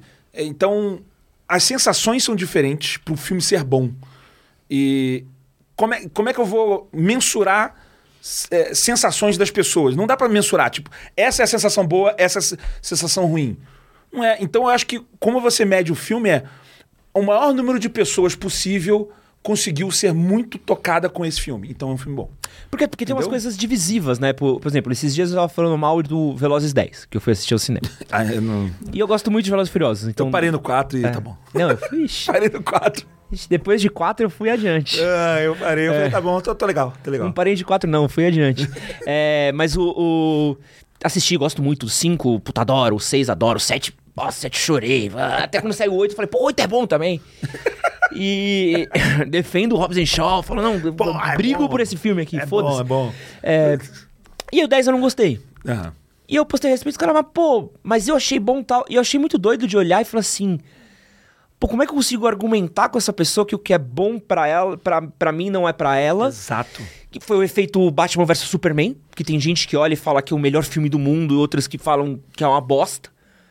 E é muito difícil você. Eu acho ruim mas eu já vi mais de uma vez. É, então. Tipo, É- é eu acho ruim, mas o tema é tão interessante e tem várias ceninhas que eu gosto que eu acabo vendo mais de uma vez. Tipo o Zack Snyder, ou o Snyder Cut, sei lá. É ruim, mas eu já vi. Eu já vi duas vezes. O Snyder Cut? Eu vi. Porra, tá com tempo livre, hein, gaveta? Não, não tô não. Tem oito- a- horas não, de filme. A segunda vez eu vi, eu vi algumas partes, assim. Eu fui meio parcelado, assim. É- É difícil quando eu gosto do tema, sabe, assim. Aham. Mas esse lance de, de se conectar contigo, sabe? De, Aham. de, de você. de- é, é- é justamente isso que eu tô te falando, é- é do- de você curtir. É, Tem até um- eu tava falando com um amigo meu que tem várias, volta e meia, você tem aquela série de filmes, ou filme que todo mundo acha ruim, é, que você sabe que é ruim, mas você gosta mesmo assim. Uhum. Eu, por exemplo, eu, eu- eu adoro a série Underworld. Underworld, que é aquela vampira. Não pode ser. A Selena. Não, é muito ruim. É muito Nossa ruim. Senhora. Eu me amarro. Dos lobisomem vampiro. Eu nossa, gosto, eu gosto. ruim. Esse é um filme ruim que eu gosto. Esque- esque- Esqueceram de ligar a luz do set nesse filme. Eu, eu, eu sei que é ruim, Tá. mas eu gosto. Eu vou te falar, e aí agora muita gente vai discordar de mim. Foda-se. O, o, o, o, o John Wick é meio assim. Não, não. John Wick. O John Wick é um filme ruim que a gente todo mundo gosta. Não. Especialmente o primeiro. Posso, posso concordar em parte com você. Ele é, ele, é meio, ele é meio tosco, ele é meio um hotel que chega e ninguém pode sair. É muito, é muito brega. Mas assim, eu, olha só, Tá. eu sei que é brega, mas eu gosto mesmo assim. Sabe assim? Tipo, eu sei que é ruim, mas eu tô. eu- ele é tão legal de ver. E eu acho que esse é o lance. É, é o que você sente, sabe assim? É legal de ver. Então, dane-se, cara, vai. é, é, Curtindo a Vida Doidado, um dos melhores filmes que eu já vi de todos os tempos. Ele é um, uma, um, um exemplo de atuação deles? Não. É um exemplo de filmografia, de, de, de, de- de cinematografia, de edição. A edição até é muito boa, mas ele não é, ele não é sede em nada. Mas ele, é- ele é muito legal. Ele é muito bom. Você só vê, você vê com um sorriso no rosto o tempo inteiro. É isso. É, é tipo, é você, é- é- você se conectou. Então o filme é bom. É, ele mexer contigo, é você querer ver. Tá mais ligado a interesse, eu acho. E aí o interesse varia para pessoas. Tem gente que se interessa por emoção. Filmes de romântico, tem gente que se interessa por ação. Tem gente que se interessa por ação com humor. Tem gente que odeia humor no meio da ação. Então, por exemplo, eu amei Thor Ragnarok. Amei.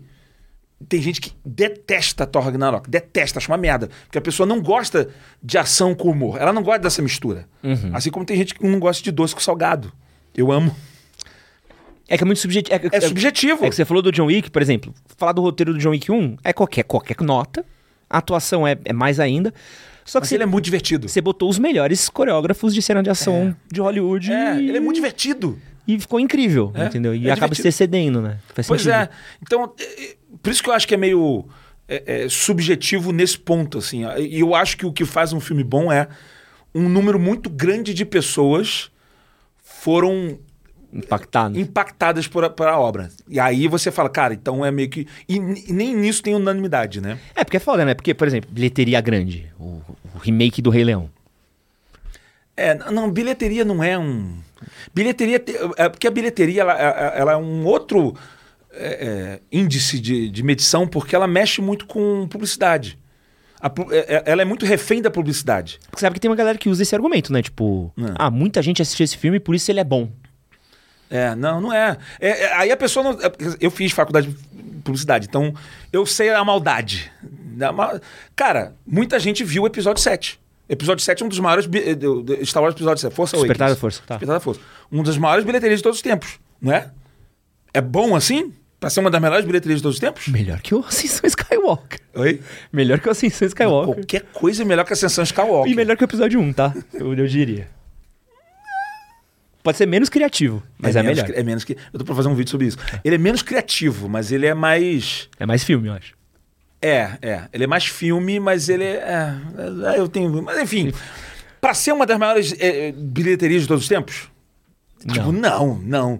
Consigo pensar em 120 filmes melhores do que esse. O Jurassic World fez mais bilheteria que o Jurassic Park. Olha que maluquice. Que é o efeito do hype, o efeito da publicidade. Né? Olha, vai ter uma continuação desse filme. Ah, meu Deus, vou arrancar o cabelo do ânus pra ir ver esse filme. E não é que o filme é melhor, entendeu? Então, bilheteria pra mim não é um, um parâmetro. E, e tem, fora quando tem o efeito manada. Né? Todo mundo vai ver porque todo mundo vendo. Pra mim, o, o, o, o, o Avatar foi um pouco assim. No Avatar ou, ou Titanic? Um dos dois. O Titanic foi mais, eu acho. Foi, um do- os dois tiveram esse efeito manada. Todo mundo queria ver porque todo mundo tá vendo. Sabe, cara, eu, não- eu não vou ser a única pessoa do planeta que não vai ver esse Mas filme. você lembra que Titanic tinha um rolê de você ver duas vezes? É, é louco. Porque eu lembro Mas que... vou te falar, eu acho um filmaço Titanic. Não, eu, eu pô, acho um eu- filmaço. Deve estar na minha top 50 filmes, É, que eu acho bom é. nesse nível. É, eu também acho. É, Eu não sei se é o, melhor filme de todos os tempos, mas ele tem a maior bilheteria, mas ele é muito bom mesmo. Então, ok, eu fico feliz ele estar ali, sabe? E. eu pensei que a gente falou mais de uma hora ainda não entrou na parte polêmica. Então, é parte Ah, você, você quer o quê? A, a gente ainda não entrou no thumb do vídeo. É, pô, não, principais, agora, né? agora chegamos na parte de treta. Vamos lá. Mano, tá tendo um papo. E acho que esse papo aí, pra todo mundo que gosta de cultura pop, eu gosto muito de cultura pop, tô sempre conversando de cultura pop com meus amigos, gravando podcast, fazendo um vídeo, e é um papo que eu acho que tá meio que predominando, assim, essas conversas. Que é o rolê dos efeitos especiais. Porque é impressionante como cada vez mais parece que a gente tá pegando umas coisas que você olha e fala assim: Nossa, isso aqui tá muito ruim. E é uma coisa que até. Vou tentar fazer um retrospecto aqui pra gente poder Certo. botar essa, essa conversa num papo. certo, certo. Quando eu assisti Homem-Aranha 1 do Sam Raimi, lá Certo. em, nos anos 2000, maravilhoso. Cara, tava tão embriagado com aquele filme Sim. que em nenhum momento eu olhei e falei, nossa, olha esse bonecão de borracha. Tava imperceptível. É. Entendeu? Sim. Tinha uma coisa que passava. Quando eu assisti um outro filme até que eu anotei que eu revi esses dias, Marte Ataca, do Tim Burton. Sim. Pô, eu amava aquele filme, achava incrível. Filme B. É, eu nunca tinha sim. reparado na bagaceira que é que eu não revi e falei, meu Deus, é tudo glossy, tudo brilhante e tal. Mas ele é- esse daí é feito pra ser É. filme B, né? E aí hoje em dia, eu vejo o trailer do Flash, eu já fico, eu falo, meu Deus do céu, o que que o Max Steel entrou aqui em cena do nada? O que que tá acontecendo? Tá ficando pior? Nosso olho tá ficando mais treinado? O que que tá rolando com, com os efeitos especiais? Eu gosto de ir pro equilíbrio. Tá. É uma junção de fatores. Tem uma junção de fatores. Acho que a gente tá ficando mais treinado, ao ponto que a, a- a nossa. Eu vi Exterminador do Futuro 2 e o, cara, o T-1000 virando o metal líquido, eu pirava. Hoje, se você vê, você fala que é um renderzão 3D. Sabe? É, eu acho que tem isso. Acho que o momento atual, o específico momento que a gente está passando, é um momento bem peculiar para o VFX, um momento ruim para o VFX, porque ele, eu TDAH ouvindo assim, por que, que ele pegou a minha água? Por que, que ele pegou a minha água? Devolve, né? Ele falou minha água. É, eu acho assim, existe todo um contexto para o VFX estar do jeito que ele está agora, chamado pandemia Tá. teve a pandemia, é, e aí pararam os estúdios, depois a galera começou a trabalhar de casa. E aí teve um lance de. O pessoal começou a voltar, alguns ficaram remoto, tal, não sei o quê. Estúdios querendo. Estavam querendo correr atrás para ganhar o tempo perdido, né? Porque é uma indústria mil- milionária, bilionária. Então os caras estão correndo atrás para ganhar o tempo perdido, certo? Então aumenta, diminui o tempo para a produção dos filmes, certo? Aham. Os caras têm que fazer em pouco tempo. Tá, tá, tá, tá, tá, tá, tá, tá. É, Tem um fator que eu não vejo tanta gente falando, que é o tal do home office. É, A Gaveta Filmes hoje, por exemplo, ela tá toda home office. Depois da pandemia, a gente ficou home office e ninguém voltou. O escritório tá até lá. Falou, ó, quem quiser vem pro escritório, vem, tá aqui. Mas ninguém quer vir, todo mundo quer ficar de casa. É. Eu vou. Porque eu eu não trabalho bem em casa. Eu tenho criança, mas mesmo sem criança, eu, eu começo a não dividir trabalho com vida pessoal e eu entro numa loucura. Daqui a pouco tô eu trabalhando de cueca meia-noite, sabe? Então, eu, eu, eu gosto de ter um lugar que eu vou para trabalhar, depois eu vou eu sair. E assim como eu, muita gente é assim. Assim como eu, muita gente não se adapta tão bem a um home office. E assim como todo mundo, ninguém ficou muito bem de cabeça durante a pandemia e muito tempo depois, alguns ainda não estão. Então, junta esse perfil das pessoas, o trabalho já ficou mais difícil. Com as produtoras, né, os estúdios apertando os prazos, os prazos reduzindo. Então você tem menos tempo para fazer os efeitos, com, com a galera voltando a pegar no, no, no trampo, no- no- voltando a pegar no tranco de fazer o trabalho, tudo isso misturado, sabe? Então, e o VFX, bom, leva tempo. Tem a frase que eu falo o tempo inteiro no meu canal, que foi o Fernando Royle que falou, um cara de VFX fodão, trabalhou, trabalhou em Star Wars, trabalhou em Avengers, não sei o quê. Ele fala essa frase, eu adoro essa frase. nove mulheres não fazem um bebê em um mês. Sabe? Tem coisa que precisa levar tempo. Tem- você precisa de uma mulher para gestar por nove meses. Você o VFX bom, ele precisa. Não adianta você botar 90 pessoas para fazer um efeito. Sabe? Eu passei isso na gaveta. E eu, eu passei por isso na gaveta filmes. Quando a gente estava expandindo e vi o trabalho, não, vai vir mais trabalho, não, contrata mais editor. E aí não adiantava eu trazer mais cinco editores novos, porque eles não têm a minha pegada, eles, não, eles vão aprender. Então, no final das contas, ficava eu finalizando um milhão de trabalhos, virando noite tendo burnout, maluco. E é isso que os estúdios estão passando, sabe assim? Ah, vamos adiantar, bota mais estúdio para fazer. E a galera que sabe fazer os efeitos lá, que já tá acostumada, tem o know-how, eles estão sobrecarregados. A galera até começou a recusar o trabalho da Disney, né? É, em especial a Marvel. A Marvel, tá, o pessoal tá pintando a Marvel como a grande vilã, que é que atocha um milhão de trabalhos para fazer em pouquíssimo tempo. É, e, e muito disso é culpa do MCU. Que os caras montaram um planejamento gigantesco que envolve cinema, série de TV e tal, tal, tal, não sei o quê. E é tudo amarrado. Então, se o cara. Eu, eu até falei isso num vídeo meu. Se o Sam Raimi, que caiu de paraquedas pra, pra resolver o, o Doutor Estranho 2. Doutor Estranho 2 eu achei esquisito. Ele tem coisas boas coisas ruins. Mas o cara caiu de paraquedas. Ele, sei lá, tinha um ano pra resolver o filme. Não dá pra fazer muita coisa. Ah, o terceiro olho dele ficou estranho. Foi o que o cara deu pra fazer. Ele não, ele não tinha. Sabe assim, um efeito desse, esse cara tinha que ter levado muito tempo. O- ah, mas o Avatar ficou bem feito. O cara está oito anos fazendo o filme. O Sam Raimi teve um, um ano pra fechar o filme inteiro, não só os efeitos. Sabe? É assim, é, é- é você são comparações diferentes, sabe? Então, é, e aí acontece, se o cara atrasasse, ah não, olha, o terceiro olho tá uma bosta na testa do Doutor Estranho, preciso de mais um ano pra desenvolver isso aqui e fazer bem feito. Cara, não, porque se você atrasar seis meses, vai atrasar duas séries da, da Disney Plus, vai atrasar o, o Guardiões, vai atrasar não sei o que lá, vai, vai atrasar três filmes, vai atrasar a porra toda. Tá entendendo? Sim. Uma- tem- é tudo amarrado. Então os caras. Por isso que a Marvel a- começou a apertar tanto as produtoras. né? E, e as pessoas têm tanto medo da Marvel agora de trabalhar com a Marvel, porque os caras começaram a apertar, porque eles têm que obedecer essa agenda deles. E eu falava, eu, eu lembro que eu falava isso, a solução pra Marvel é desacelerar.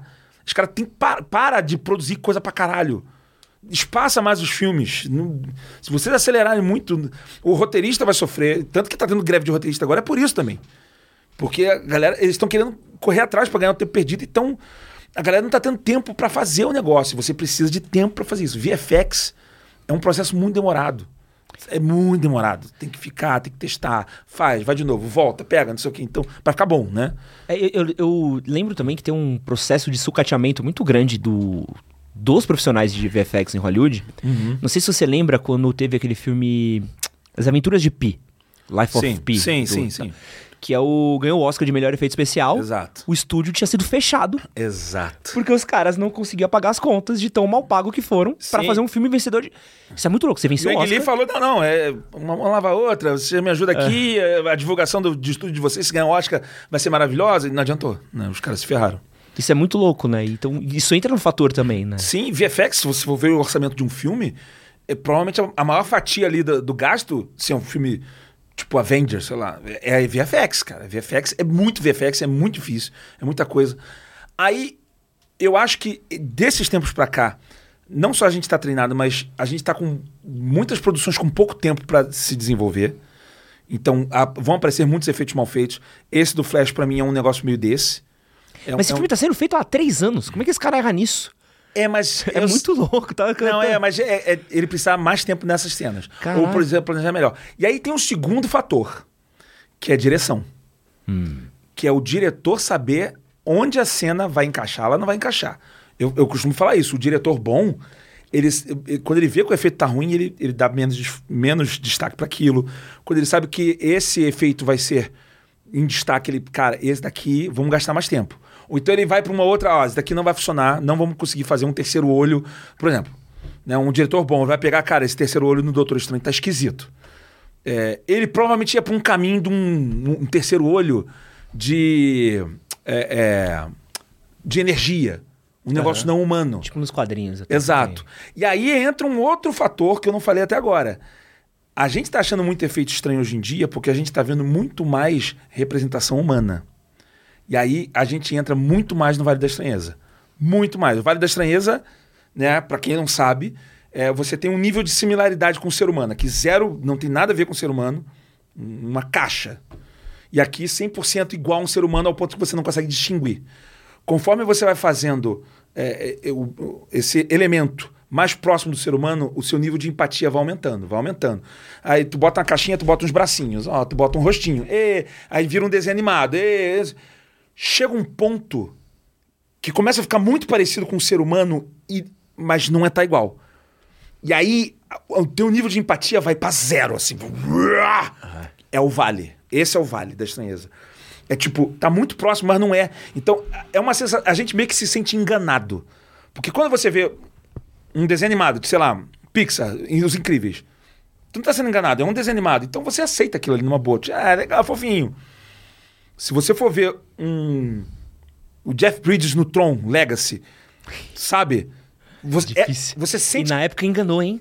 Exato. Ou qualquer outro. Ou o Flash né, e, a, e a Supergirl no, no trailer do, do, do- Ali, ali já não. Você sente que a pessoa quer te enganar e você se sente enganado. Então, a tua repulsa é maior. Pode entendeu?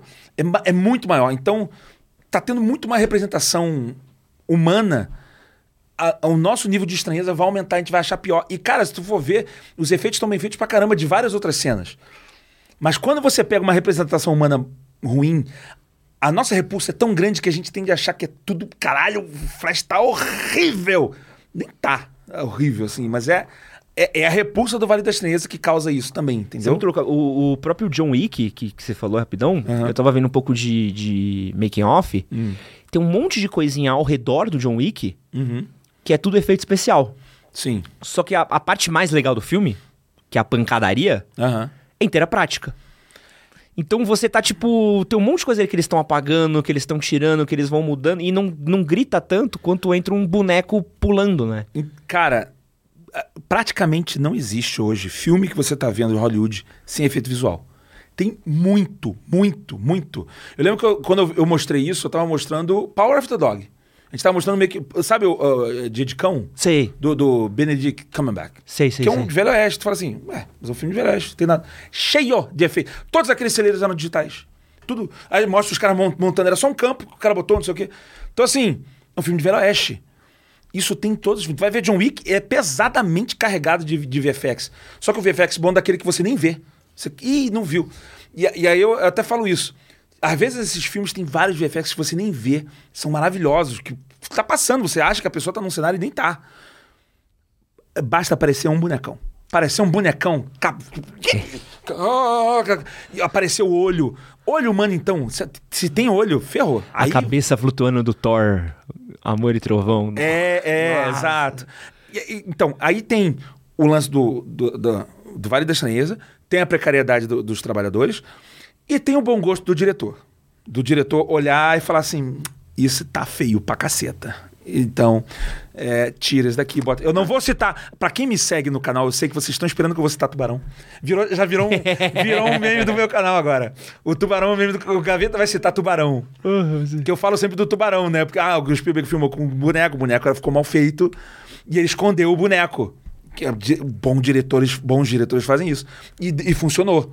Você até vê que é fake, mas tipo, ninguém fica com repulsa da parada, porque ele, um bom diretor sabe né, mostrar ou não. Eu até dei o exemplo do próprio Taika Waititi, ele errou no, no Coisa do Trovão, mas ainda assim, você não lembra do Love and Thunder como um filme que tem um VFX horroroso.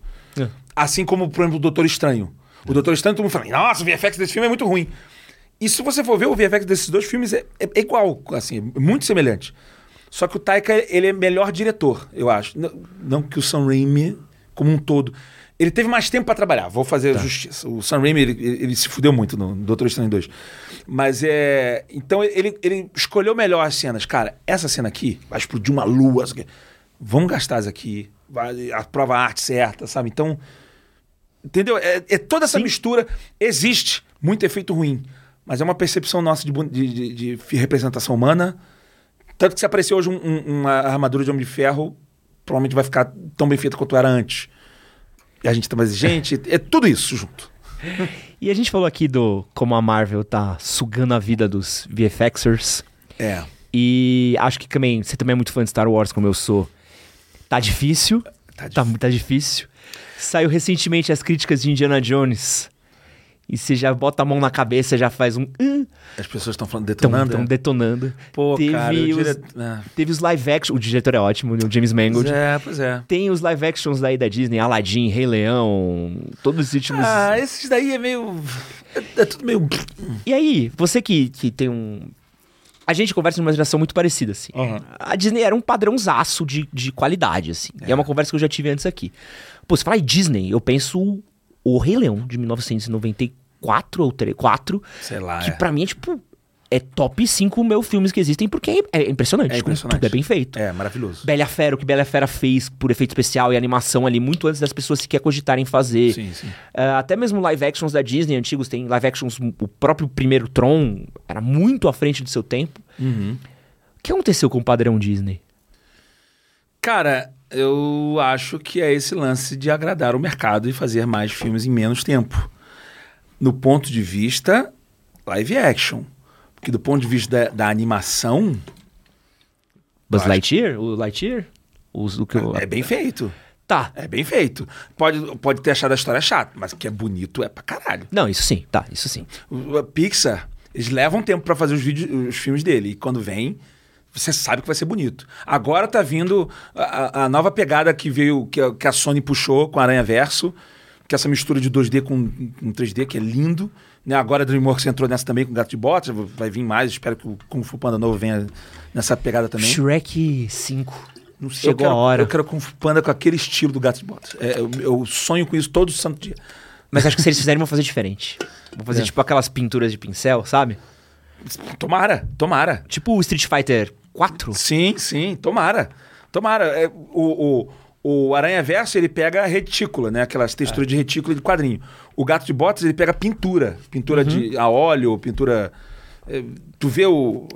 Aham. Às vezes um acúmulo de tinta, assim, em um lugar. De repente, o dele vai vir mais aquela pintura estilo... No caso, vai ter que ser chi- chinesa, né? Que é, É. o Kung Fu Panda chinês. É... Mas é Disney. Mas a Disney, cara, do ponto de vista da animação, também acho que. Qual foram as últimas animações da Disney? Foi Frozen? Foi Aquele aqui? mundo estranho lá, que ninguém viu. Aí eu comecei a ver, tá muito chato. Teve. Antes disso, teve Buzz Lightyear, Detona Ralph. Encanto. Encanto eu acho incrível. Encanto é bom, Encanto é bom. Encanto eu acho é bom. incrível. Encanto é bom. Muito bom. Frozen, Frozen 2. é assim. Da Pixar teve Dois Irmãos, teve aquele do Jazz, o Soul, teve. Luca. Da Pixar tá, Pixar tá difícil, de história. É, a Pixar. É, pois é, Red. O Red eu gosto também. Eu- é tudo bonitinho, mas. É, falta um. É. Eu, o que eu acho é o seguinte: eu acho isso daí pra Disney, eu acho pra, pra grande parte desses é, é, é, estúdios, é, o, é, o- é a pegadinha artística que tá faltando, que é o insight. É, eu, eu, eu boto culpa disso no mercado, tá? Tá. Porque eu acho que o, é, o mercado diz, não sei o que, eles falam assim, tem que ter um filme, tem que ter uma parada, tem que ter um negócio, sabe? E esse tem que ter, eles vão acabar produzindo um negócio. Eles vão só escolher qual é o melhor dentro, dentro de- do que eles receberam e vão produzir, certo? Então eles, mas eles vão produzir alguma coisa, independente. E esse produzir alguma coisa. É tipo.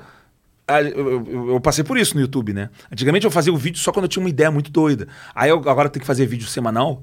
Não interessa se eu vou ter uma ideia boa ou uma ideia ruim. Eu tenho que fazer. O mais ou menos isso acontece com o cinema também. Ele acaba tendo que fazer as, ide- as ideias.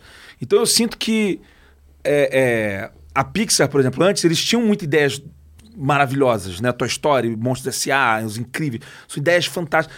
E hoje em dia, não necessariamente os caras têm. Tiver, porra, eu tive uma ideia pra fazer um filme foda. Mas os caras têm que lançar o filme, então eles vão produzir de qualquer jeito. Quais são os roteiros que nós temos aqui? Temos esse, temos esse, temos esse. Ah, tem o Soul. Ah, vamos fazer o Soul. Muita gente gostou do Soul. Achei o Soul hum, meio, meio esquecível, assim, sei lá. Uhum. Não, me- não me pegou tanto, é um lance. Mas é. Não, é não, não foi uma ideia que alguém fala, puta merda, sabe? E se os monstros precisam dos gritos e, na verdade, os monstros têm medo da gente, sabe? Uma, uma ideia louca, assim. É, eu acho que muitos dos casos tá faltando isso. Tá faltando alguém ter a a- mais ideias mesmo, assim, um negócio mais autoral. Vi- Virou muito. Você tem o lado do você precisa produzir e você tem o lado do mercado. Precisamos criar bonecos, precisamos criar camiseta, precisamos não sei o que lá, precisamos não sei o que. E é nesse ponto que aquele estúdio. Eu sei porque eu tô falando disso porque eu fiz um vídeo. Tô editando esse vídeo para lançar no canal. É, eu fiz um vídeo sobre A24. Tá. Que a A24 está dominando Tá premiações, está é. destruindo. Por que, que a A24 está destruindo? Que a A24 está apostando pesado na pegada autoral. Eles falaram assim, cara, a gente quer dar. Eles dão uma liberdade monstruosa para os caras que criam. Diretor, roteirista, faz. É uma loucura, faz. Tudo em todo lugar ao mesmo tempo, faz. Ex Máquinas. Ex Máquinas eles compraram os direitos, eles não produziram. Depois que eles produziram, mas vários filmes deles. Ghost Story também. Oi? Ghost Story, não sei se você viu. Não vi. Doido. Ah, doido. sim! Não, não. Doido. Não vi. É Não vi. paradíssimo, difícil não dormir, mas é um filme Não, mas piroca. todos os filmes deles são pirocas, né? Todos. é, é, é. Tem um que o, é, é, o corpo. É esse do corpo do Daniel Radcliffe? É, um, um cadáver. É. É, É só filme tudo em todo lugar ao mesmo tempo. É, é, e, acho e que o The Lobster também é deles também. Lobster, que é loucaço. Eu gosto, mas é loucaço. E, e os de terror, né? A Bruxa, Midsommar, é, o, o Hereditário, que é um filmaço. A Bruxa também é. É, Mas assim, eles. Qual foi a tática dos caras? Eles falaram assim: a gente, a gente quer dar mais liberdade autoral para pessoas que têm ideias muito doidas, muito criativas e, e deixar elas produzirem. Só que isso tem um custo. Isso é, caro. A gente vai ter o dinheiro tem que vir de algum lugar. Então o que eles fizeram? Eles começaram, eles mudaram a divulgação. Então eles não investiram na divulgação tradicional como dos outros filmes fazem, que é botar outdoor para tudo quanto é da cidade, botar comercial de TV, eles vão para online. A A24 ela aposta pesado em meme, em, em campanha viral. Eles fazem, eles criam umas paradas muito doidas. É, quando eles lançaram o Ex Machina, eles criaram um perfil no Tinder da Alicia Vikander e botaram pra divulgar o filme. É, é- é só parada maluca, sabe? Que eles usam pra divulgar. E eles começaram a economizar isso. É, e aí tem uns dois pontos nisso daí, que assim, eles economizaram, então estão dando mais chance para os caras realmente autorais ganharem. Nessa tá vindo coisa. Tem erro. Tem. Em todo filme da A24 que é bom, tem uns filmes bem ruins deles. O Rua Bill tem medo aí, que a galera Exato. odiou. Tem muito filme ruim, mas quando acerta, acerta muito, porque vai para um lado da criação, vai para o lado do insight, vai para o lado do, de dar o artista, deixa o artista fazer arte, sabe? Sabe o que me lembrou muito você falando disso? Ah. De New Hollywood. Não sei se você lembra do processo do. Ah. Não sei se você gosta de ler. Eu tenho dificuldade de ler, porque eu sou um TDAH que tem um pouco de. de Puta, de- eu ia te falar um livro incrível. Eu, eu durmo. Eu- Pode crer. É, é, pra mim, pra, pra eu ler, é um. É um é subir um monte de. Eu consigo. Eu leio alguns livros, mas é muito difícil pra ler. Pra quem gosta de ler, tem um livro muito bom que chama Como a Geração Sexo, Drogas e Rock and Roll Salvou Hollywood, que é muito foda, que é do começo da época do Coppola. O filme basicamente conta os primeiros anos do Sim. Coppola, Spielberg, Scorsese, ah, do William Friedkin. Então ele tá contando sobre como essa galera, eles estavam vindo da antiga Hollywood, que era de Cleópatra, Sim. que era desses filmes Ben-Hur, tá. Ben-Hur, que esses épicos e tudo mais, que estavam gastando muito dinheiro, mas não tava se pagando na bilheteria. Sim. O que eles pegaram? Pega os adolescentes que estão saindo da faculdade aí, que vai cobrar uma latinha de Coca-Cola, uma coxinha pra fazer o filme, Sim. e deixa eles fazerem. O Raging Bull, o Tony Indomável, É. Total. é, custou nada. Total. É. Pode crer. E aí parece muito com o que a 24 tá fazendo, né? Então, a A24 entendeu isso. Tipo assim, essa pegada autoral, deixar o cara criar e deixar o artista ver. Pode vir bomba, mas, cara, a chance de acer... quando acerta, acerta muito. Ah. Tanto que eles dominam prêmios hoje em dia. É, é, ganharam o, último Oscar, os caras varreram o Oscar, né? Sim. É, e já ganha- já estão ganhando há muito tempo. É, mas se você comparar agora, a- volta pra Disney. É o oposto disso. É tudo amarrado. É um roteiro que tem que obedecer vários é, pré-requisitos dentro da empresa. Temos que, eh, às vezes, tem que obedecer uma pauta específica. Tipo, vamos ter que fazer um, um, um- um filme sobre. blé, sobre não sei o que lá. Ou sobre. Eu não tô querendo bancar aqui de, de pauta, de, de não, ter que, não ter que defender pautas minorias. Não é, não é isso que eu tô dizendo, não. É, é- o lance é você ter uma, uma- um tema pré-determinado e você tem que seguir ele, independente do que seja, sabe? É, A Disney parece uma vaquinha. Sabe aquela vaquinha magrinha? É. Que é tipo assim, ah, meu Deus, tá, precisamos de mais dinheiro. Exato. Toy Story 5, sabe? Não, e olha só, e eu conheço uma galera de- do, do ramo de VFX. Eu sei de coisas, de galera que trabalha em VFX, de ver, de vir produtor e falar: precisamos botar um personagem pra vender boneco nessa parte final aí tal, do filme. Não vou falar aqui porque eu não posso queimar a pessoa. Tá. Filme grande, filme desses que a gente gosta. E, e- e eles- têm que se virar pra fazer. E isso é comum. Comum assim, isso volta e meia acontece. Dos caras tem que. Cara, tem que comercializar isso daqui. É, é tudo nos trilhos. Então, assim, se você for ver filmes de, de herói, Marvel, DC, isso aqui, parece que. No final, parece que é meio que tudo a mesma coisa. É. Tem uma eles têm que seguir a formulinha de roteiro, que tem uma formulinha de roteiro, criar ah, não sei o que lá, empatia pelo personagem e tal. Tem a formulinha, tem não sei o que. E aí, se você vai pra Disney antiga, a Disney do Walt Disney, era Disney autoral. O- ele fez os- as paradas dele porque ele gostava, era autoral. E- ele era maluco, né? Gaveta, fantasia não existiria hoje em dia. Exato. Você tá entendendo? Então por que, que a Disney era melhor antigamente? Porque ela tinha pegado autoral forte. Porque era o lance da ideia. Ok, ah, mas eu não teve ideia. Ele pegou uma história é, é, é, infantil que é conhecida e só refez. Sim, mas a ideia dele era. Ainda assim, a, a- a parte autoral dele tá isso. E como ele vai dar repaginada nisso? Como é que ele vai imaginar isso? É- Ele não estava obedecendo necessariamente o trilho da empresa que tem que fazer o filme tal, tem que ter boneco X, tem que ter não sei o que. Ele, é tipo, cria um negócio que você acha que é incrível. Cria uma história que é muito boa de ser contada, sabe? Então, eu, por isso que eu acho que a Disney era melhor antes. Porque ela tinha essa pegada autoral que se perdeu por causa do mercado, porque eles têm que fazer. Grande parte dos filmes de heróis também tem isso. É, e é por isso que eu acho que, por exemplo, estúdios como a 24 dão certo. Eles estão dando essa, essa liberdade. E é por falar em criatividade, Aham. acho que tem um segundo ponto que entra junto aí e também é dominando Hum. as conversas que a gente tem tido sobre Hollywood, que é a questão da inteligência artificial. Ah. Então, eu tava vendo até no próprio Corridor Crew, eles fizeram um experimento de fazer um curta feito por, por inteligência artificial. Aham. E eu tenho visto que cada vez mais tem se tornado parte dos processos, né, das empresas. Tem inteligência artificial em efeito especial, em algumas questões de preencher cenário, tudo mais. Sim, sim. Como é que você vê a chegada das máquinas aí? Com empolgação e medo. A- Amarra Medo é o, T, é o T-1000 chegar, né? É- é- não, cara, o medo do que. Eu não, não, não nisso, sabia?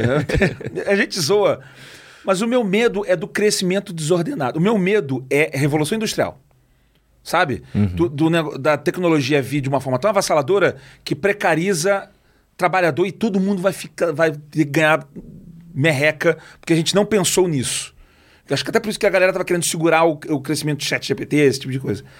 Então, por esse. Eu, eu tenho medo por isso. Por ele precarizar demais o trabalho e a gente não se preparar economicamente, estruturalmente, para ter essa substituição. Porque vai substituir. E aí essa é a parte empolgante, assustadora, mas é empolgante. Vai colapsar, né? Vai, vai, sabe assim, é- é, não tem jeito, sabe? É, é o cara, assim como várias outras evoluções tecnológicas que já tiveram, e quando vem, tem a galera que já está estabelecida ali, não, não, não pode ter isso não, e vai vir, não- meu amigo, não tem jeito, sabe? A galera do rádio vê a televisão e, não, não, não, não interessa. Vai, o rádio ainda continua, mas a televisão vai, vai tomar conta do mercado. É, a inteligência artificial, ela, ela vai ajudar muito no processo, muito.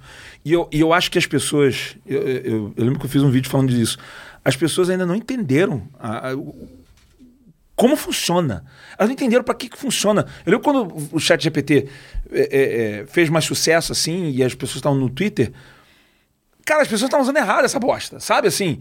Ah, botei lá o. Quem é o youtuber Felipe Neto? Quem é o youtuber tal, tal, tal? Ah, falou que ele é casado com não sei o que tá errado. As pessoas estão usando o chat GPT como um campo de busca do, do Google. E- Ele não é feito para pesquisar sobre um assunto, ele é feito para processar um assunto. Ele é um, é, um, é um processamento. Ele é você pegar assim, olha, e, e você pode ensinar ele, inclusive. Você pode carregar dados, só leia. E ele vai lendo, né? Então você pode pegar uma documentação de site ou de alguma coisa assim, bota para ele, desenha e ele faz um site com códigos funcionais para você. Cara. Sabe? Ou a gente fez um, um, um script de After Effects com ele. A gente mostrou mais ou menos o que, que era, deu a referência, alimentou alguma coisinha ali, Pô, pediu. E, e pra quem faz rotoscopia?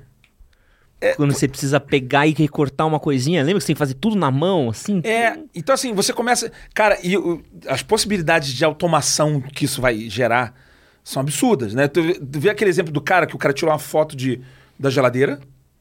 É, é, é, e o, o- ele botou, pra, ele reconheceu quais são os elementos que estavam na geladeira e ele criou receitas baseadas com os, com os ingredientes que tinham dentro da geladeira. Foda. Com esses ingredientes você pode fazer esse- essas receitas aqui.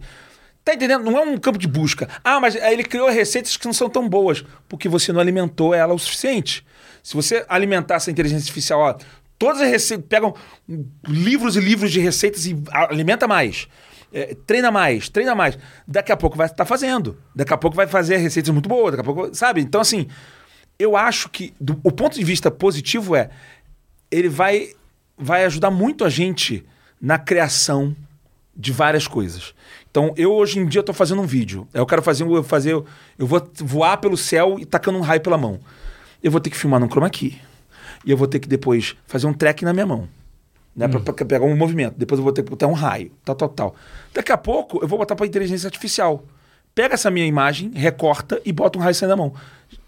Pum, mais rápido. Então, eu vou ter menos tempo desenvolvendo e mais tempo só pensando no que, que eu vou fazer. Então, do ponto de vista para quem faz histórias e cria conteúdo, vai ser até melhor.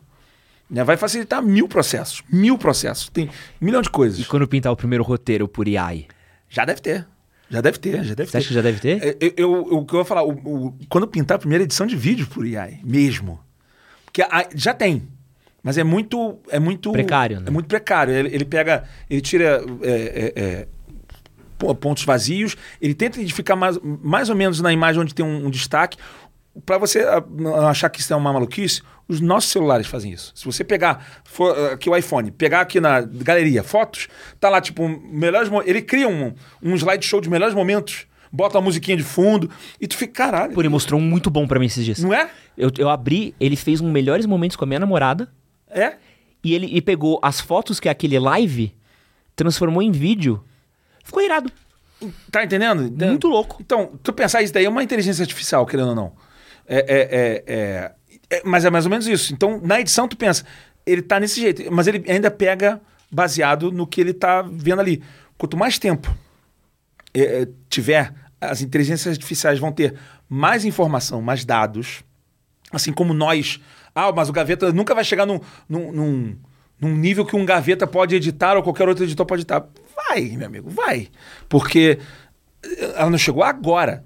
Ela não chegou, ela, mas daqui a pouco, daqui a cinco anos, ela vai ter mais informações, tanto quanto. Porque a gente, um ser humano, eu, por exemplo, eu, eu sou. Eu capto informação desde que eu nasci. Eu tenho 44 anos, são 44 anos de informação. Desde que eu nasci, eu já tenho informação quando eu nasci. Nasci, é, tapa na bunda, ai, dói, dor, que isso, tal.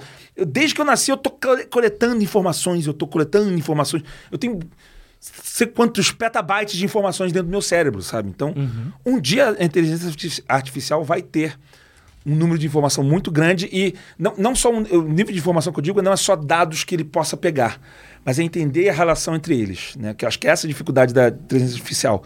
A gente sabe que o negócio é frio, o negócio é quente, mas a gente cruza informações para saber que isso daqui, nesse contexto, funciona e não é bom, tal, tal, tal conforme ela vai passando o tempo, ela vai aprender essas relações e ela vai começar a desenvolver, e aí vai ter edição de vídeo, vai ter roteiro, vai ter a porra toda. Eu acho que vai. Por enquanto tá bizarro. Se tu for ver os comerciais gerados por inteligência artificial, são bizarríssimos. Mas, é, mas vai chegar. Isso, isso vai chegar, não tem Eu como. acho que, eu acho que vai chegar. é, eu, provavelmente nunca vai ser igual ao, ao que, o que é feito por humano. Eu, eu, eu até comparo assim. É tipo quando chegou o fast food Aham. e tem o fast food e tal, assim, é um hambúrguer, é não sei o quê. É, sim. Mas ainda vai ter o hambúrguer artesanal, que vai fazer lá o hambúrguer artesanal, tal, tal, tal. Não, e eu flagro. Acho que vai ter os dois, Eu entendeu? vendo assim, eu flagro muito assim, agora. Eu olho alguns textos de YouTube, de TikTok, de TikTok na hora, eu tenho certeza que isso foi chat GPT. É, é possível. Sabe quando você, tipo, você olha assim, você, você pega o, o texto assim, eu olho falo assim, impossível que alguém sentou e escreveu isso nessa métrica, Pois entendeu? é. Eu enxergo hoje essa inteligência artificial meio como fast food da produção, sabe assim? Ele vai crescer a um ponto que vai produzir as coisas que você, se você não tem, você quer aquele negócio que é feito à mão, artesanal. Se você não quer nada artesanal, a inteligência artificial vai resolver cada vez mais. Ao ponto que ela, ela pode substituir artesanal no futuro? Talvez. Aí, aí talvez, eu não sei. Mas, eu- entendeu? Eu, vou, Aham. eu acho que vai meio por esse lado, assim. Eu acho que para coisinhas que a gente precisa genérico, sim. Não, eu quero muita personalidade, eu quero um negócio muito pegada humana. Aí você vai contratar e vai ser mais caro. O, a edição feita por um editor, ou sei lá, um filme totalmente feito ao, ao modo antigo. Vai ser o. é, assim como é um prato feito ao modo antigo e não com nada congelado, não sei o que lá. O, o- a culinária clássica. É um prato mais caro, mas você sabe que você vai comer um negócio maravilhoso, sei lá. Gavetinha, você que viveu os anos 90, assim como eu vivi os anos 90, Eu gosto mais dos anos 90 que dos anos 80. eu. Fale. Não, mas tudo bem, eu gosto. Não, não, eu gosto muito dos dois. Eu gosto muito mais da moda dos anos 90 do que dos anos 80. Gosto mais dos filmes dos anos 80 do que. Hum. Gosto mais dos 80 do que dos 90, dos filmes. Mas a moda era melhor nos anos Eu 90. sou. Eu, sou eu, eu fiquei esperando ver a moda dos anos 90 e ela nunca veio de fato. Tá maluco? Ela não veio de fato. Porra, o que aquelas camisetas coloridas? Não, As calças não, não, eu- Eu bag. digo assim, a o culto aos anos 90. Porque veio o culto dos anos 80. Os anos 80. Aí eu falei, porra, depois dos anos 80, agora vai vir o culto dos anos 90. E nunca veio. Tá vindo, veio. Acho que veio. Talvez você não, não siga mais a moda. Ah, talvez. Por isso que eu sou brega. Mas, Mas dito dos anos 90. Certo. Teve um fenômeno nos anos 90 muito legal que a gente viveu, Hum. que foi a famosa geração MTV.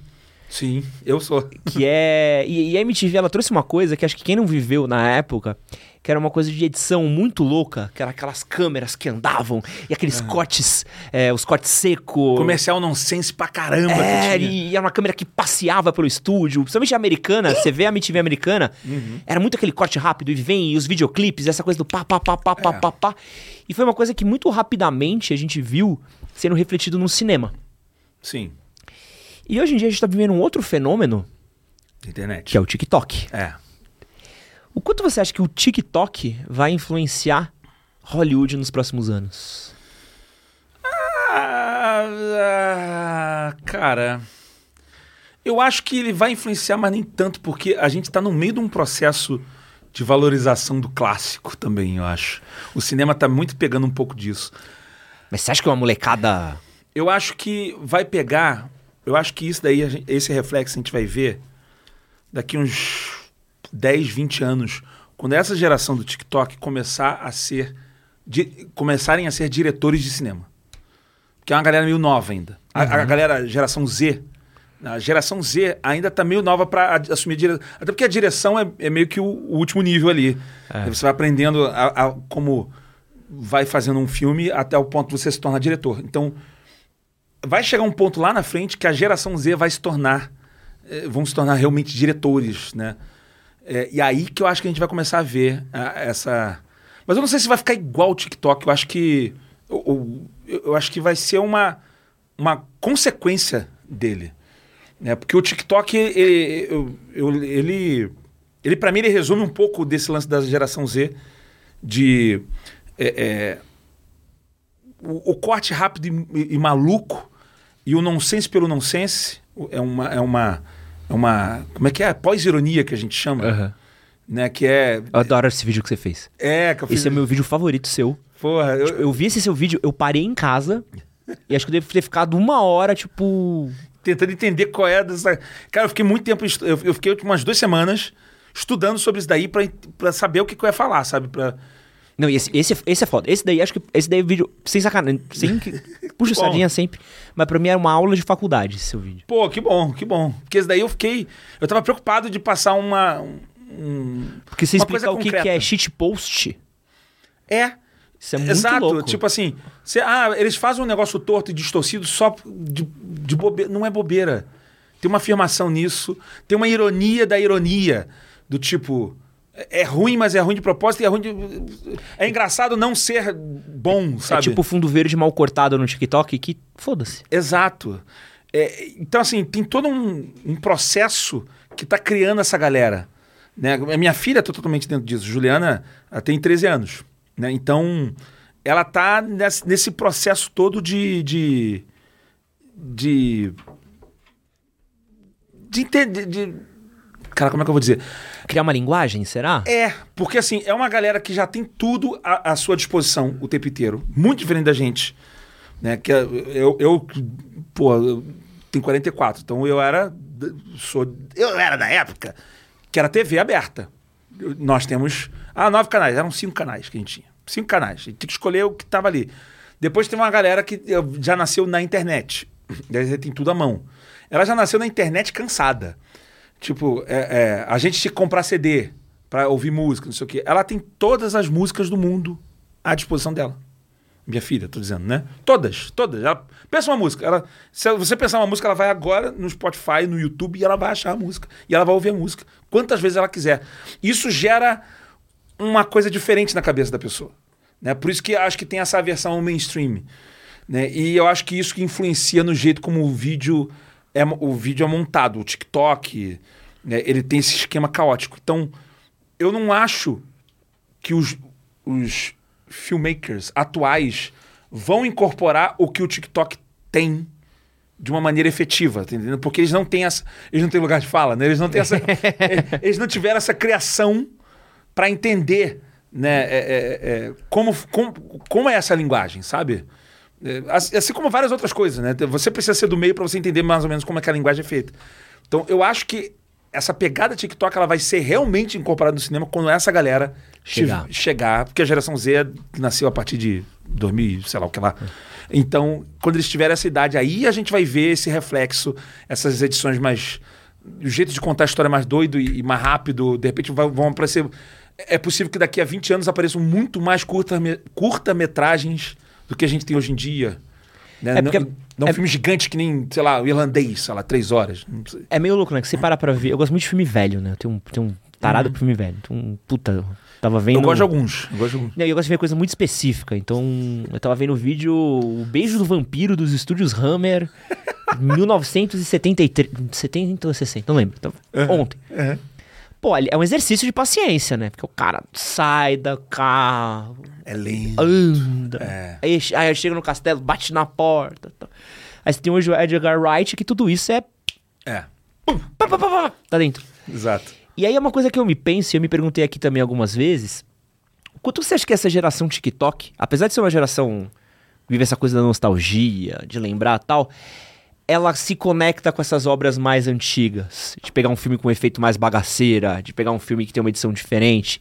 Você acha que, sua filha, você acha que ela consegue consumir tão bem um, um Casablanca, um... Casablanca eu não sei, mas tem algumas coisas bagaceiras ela consegue ver justamente por não ser um mainstream. Pela ironia. Pela ironia, é, é, não sei, por, por ser cool. Sabe? Eles têm- Tem um lance, um lance do, do, do ser descolado. Né? Que eu, como velho, eu sei que eu tô muito velho falando Velho isso agora. paia. Tô muito velho paia falando isso. Mas é um. é- é- eles não pensam nisso. Eles não pensam, eu vou ser descolado. Mas eu estou vendo de fora, é, é isso que faz a cabeça deles pensar. É, Juju veio comigo.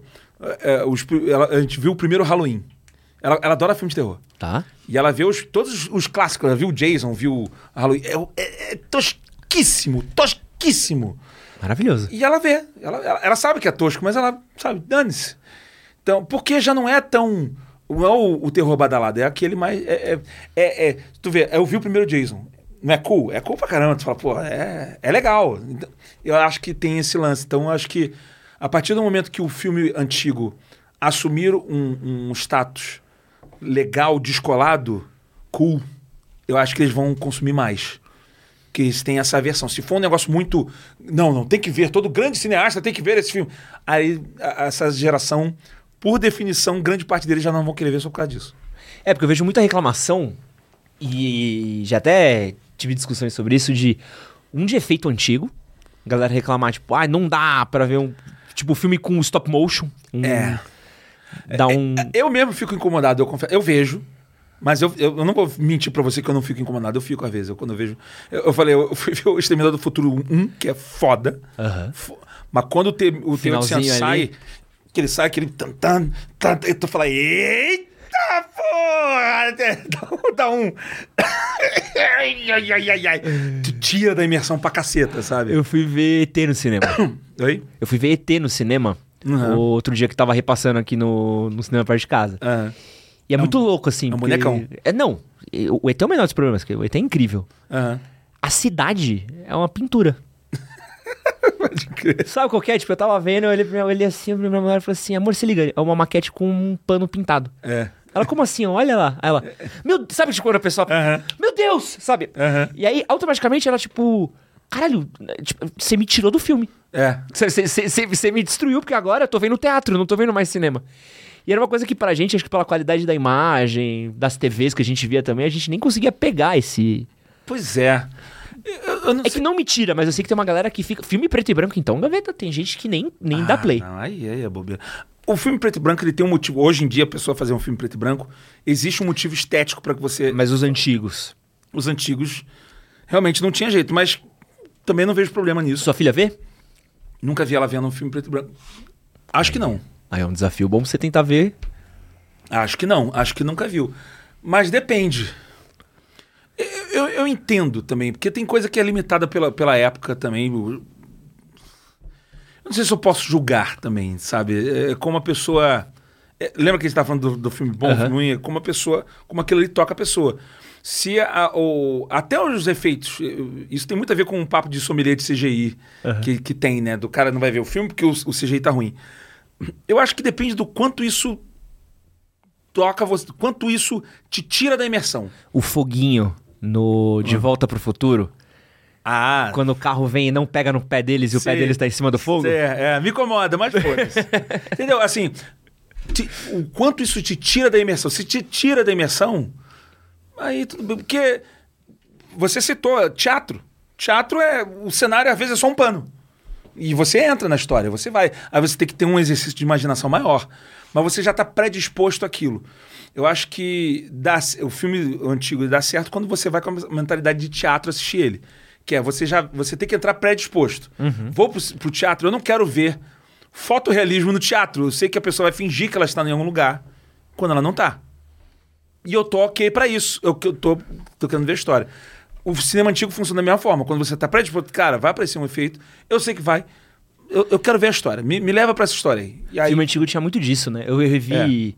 Sou- eu sou- gosto muito de Frankenstein. É um, gosto muito Ah. dos monstros do universo. Aham. E eu tava revendo A Noiva de Frankenstein, que é maravilhoso, filmaço, bom demais pra arregaçar. É uma peça de teatro. É. E é um bagulho muito louco. Você começa a ver e você fica tipo.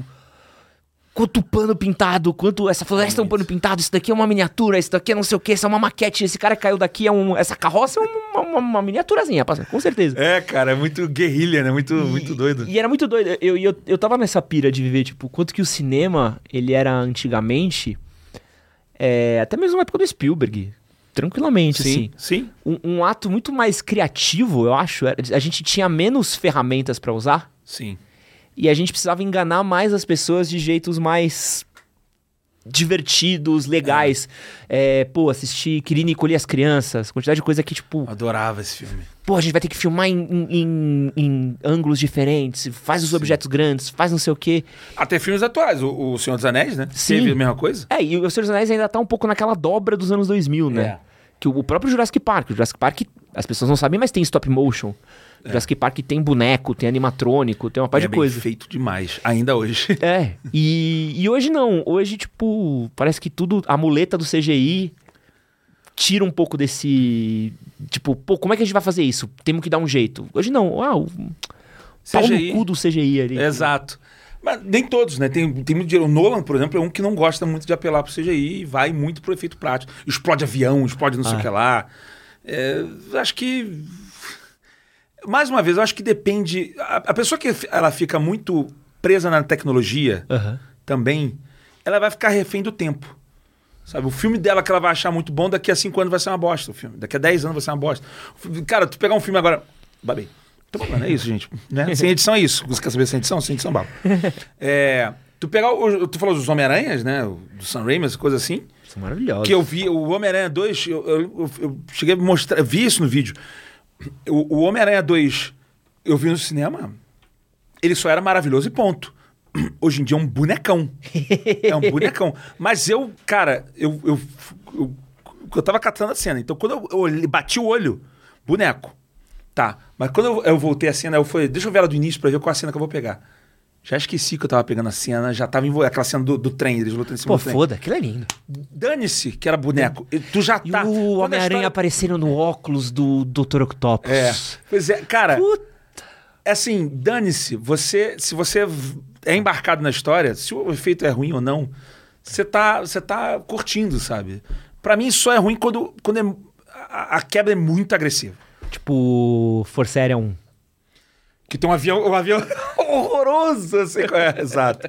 Quando a, quando a quebra é muito agressiva, você. uh, mas isso até com, com, com os efeitos práticos eram assim. Quando era muito falso, pô, eu tô falando do Exterminador do Futuro 1, Uhum. né? Quando aparecia aquela boneco, aquele boneco do, do Da cabeça do Schwarzenegger Schwarza. tirando o olho assim, tu, nossa, bonecão! É, é, tu sai, tu sai, da, tu sai do filme, não tem jeito.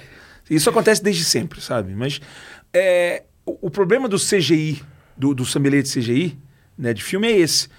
É, efeito ruim existe desde sempre, meu amigo. O, o Exterminador do Futuro 1 tinha um bonecão do, do Schwarzenegger. Na época que a gente viu o filme, a gente achou bizarro.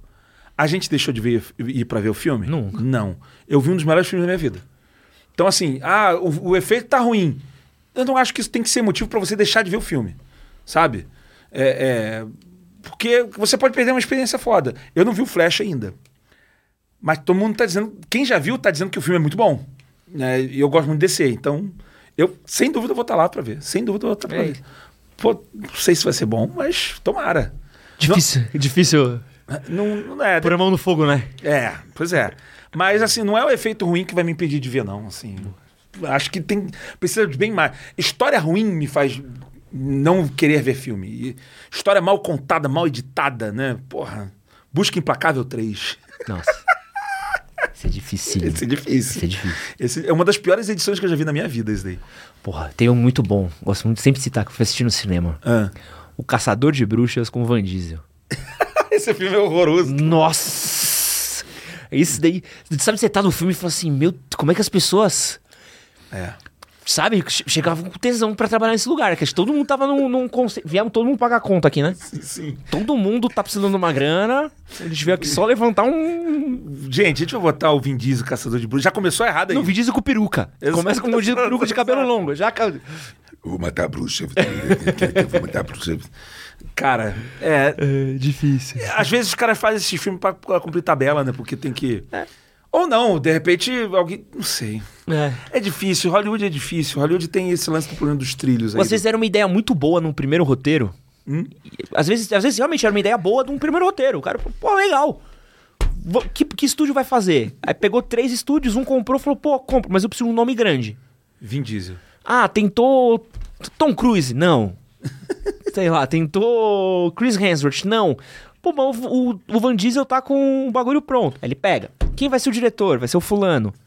Aí o diretor, o diretor mexe em roteiro. Fala, ah, não, só vou fazer se fizer isso. É. Nessas três mexidas, irmão. Já ficou aquela coisa. Eu não, eu, não, eu, não, eu não me prestei a ver esse filme, não. Tá? Não, eu, eu nem vi precisa. pedaços. Não né? Eu vi pedaços, mas eu imagino. Mas, cara, isso daí. Todo mundo faz filme ruim também, né? É. Tipo, todo mundo faz produções ruins, é, Uhum. vídeos ruins, episódios ruins. É. Tal. A gente precisa disso, só que a gente sente que não é um.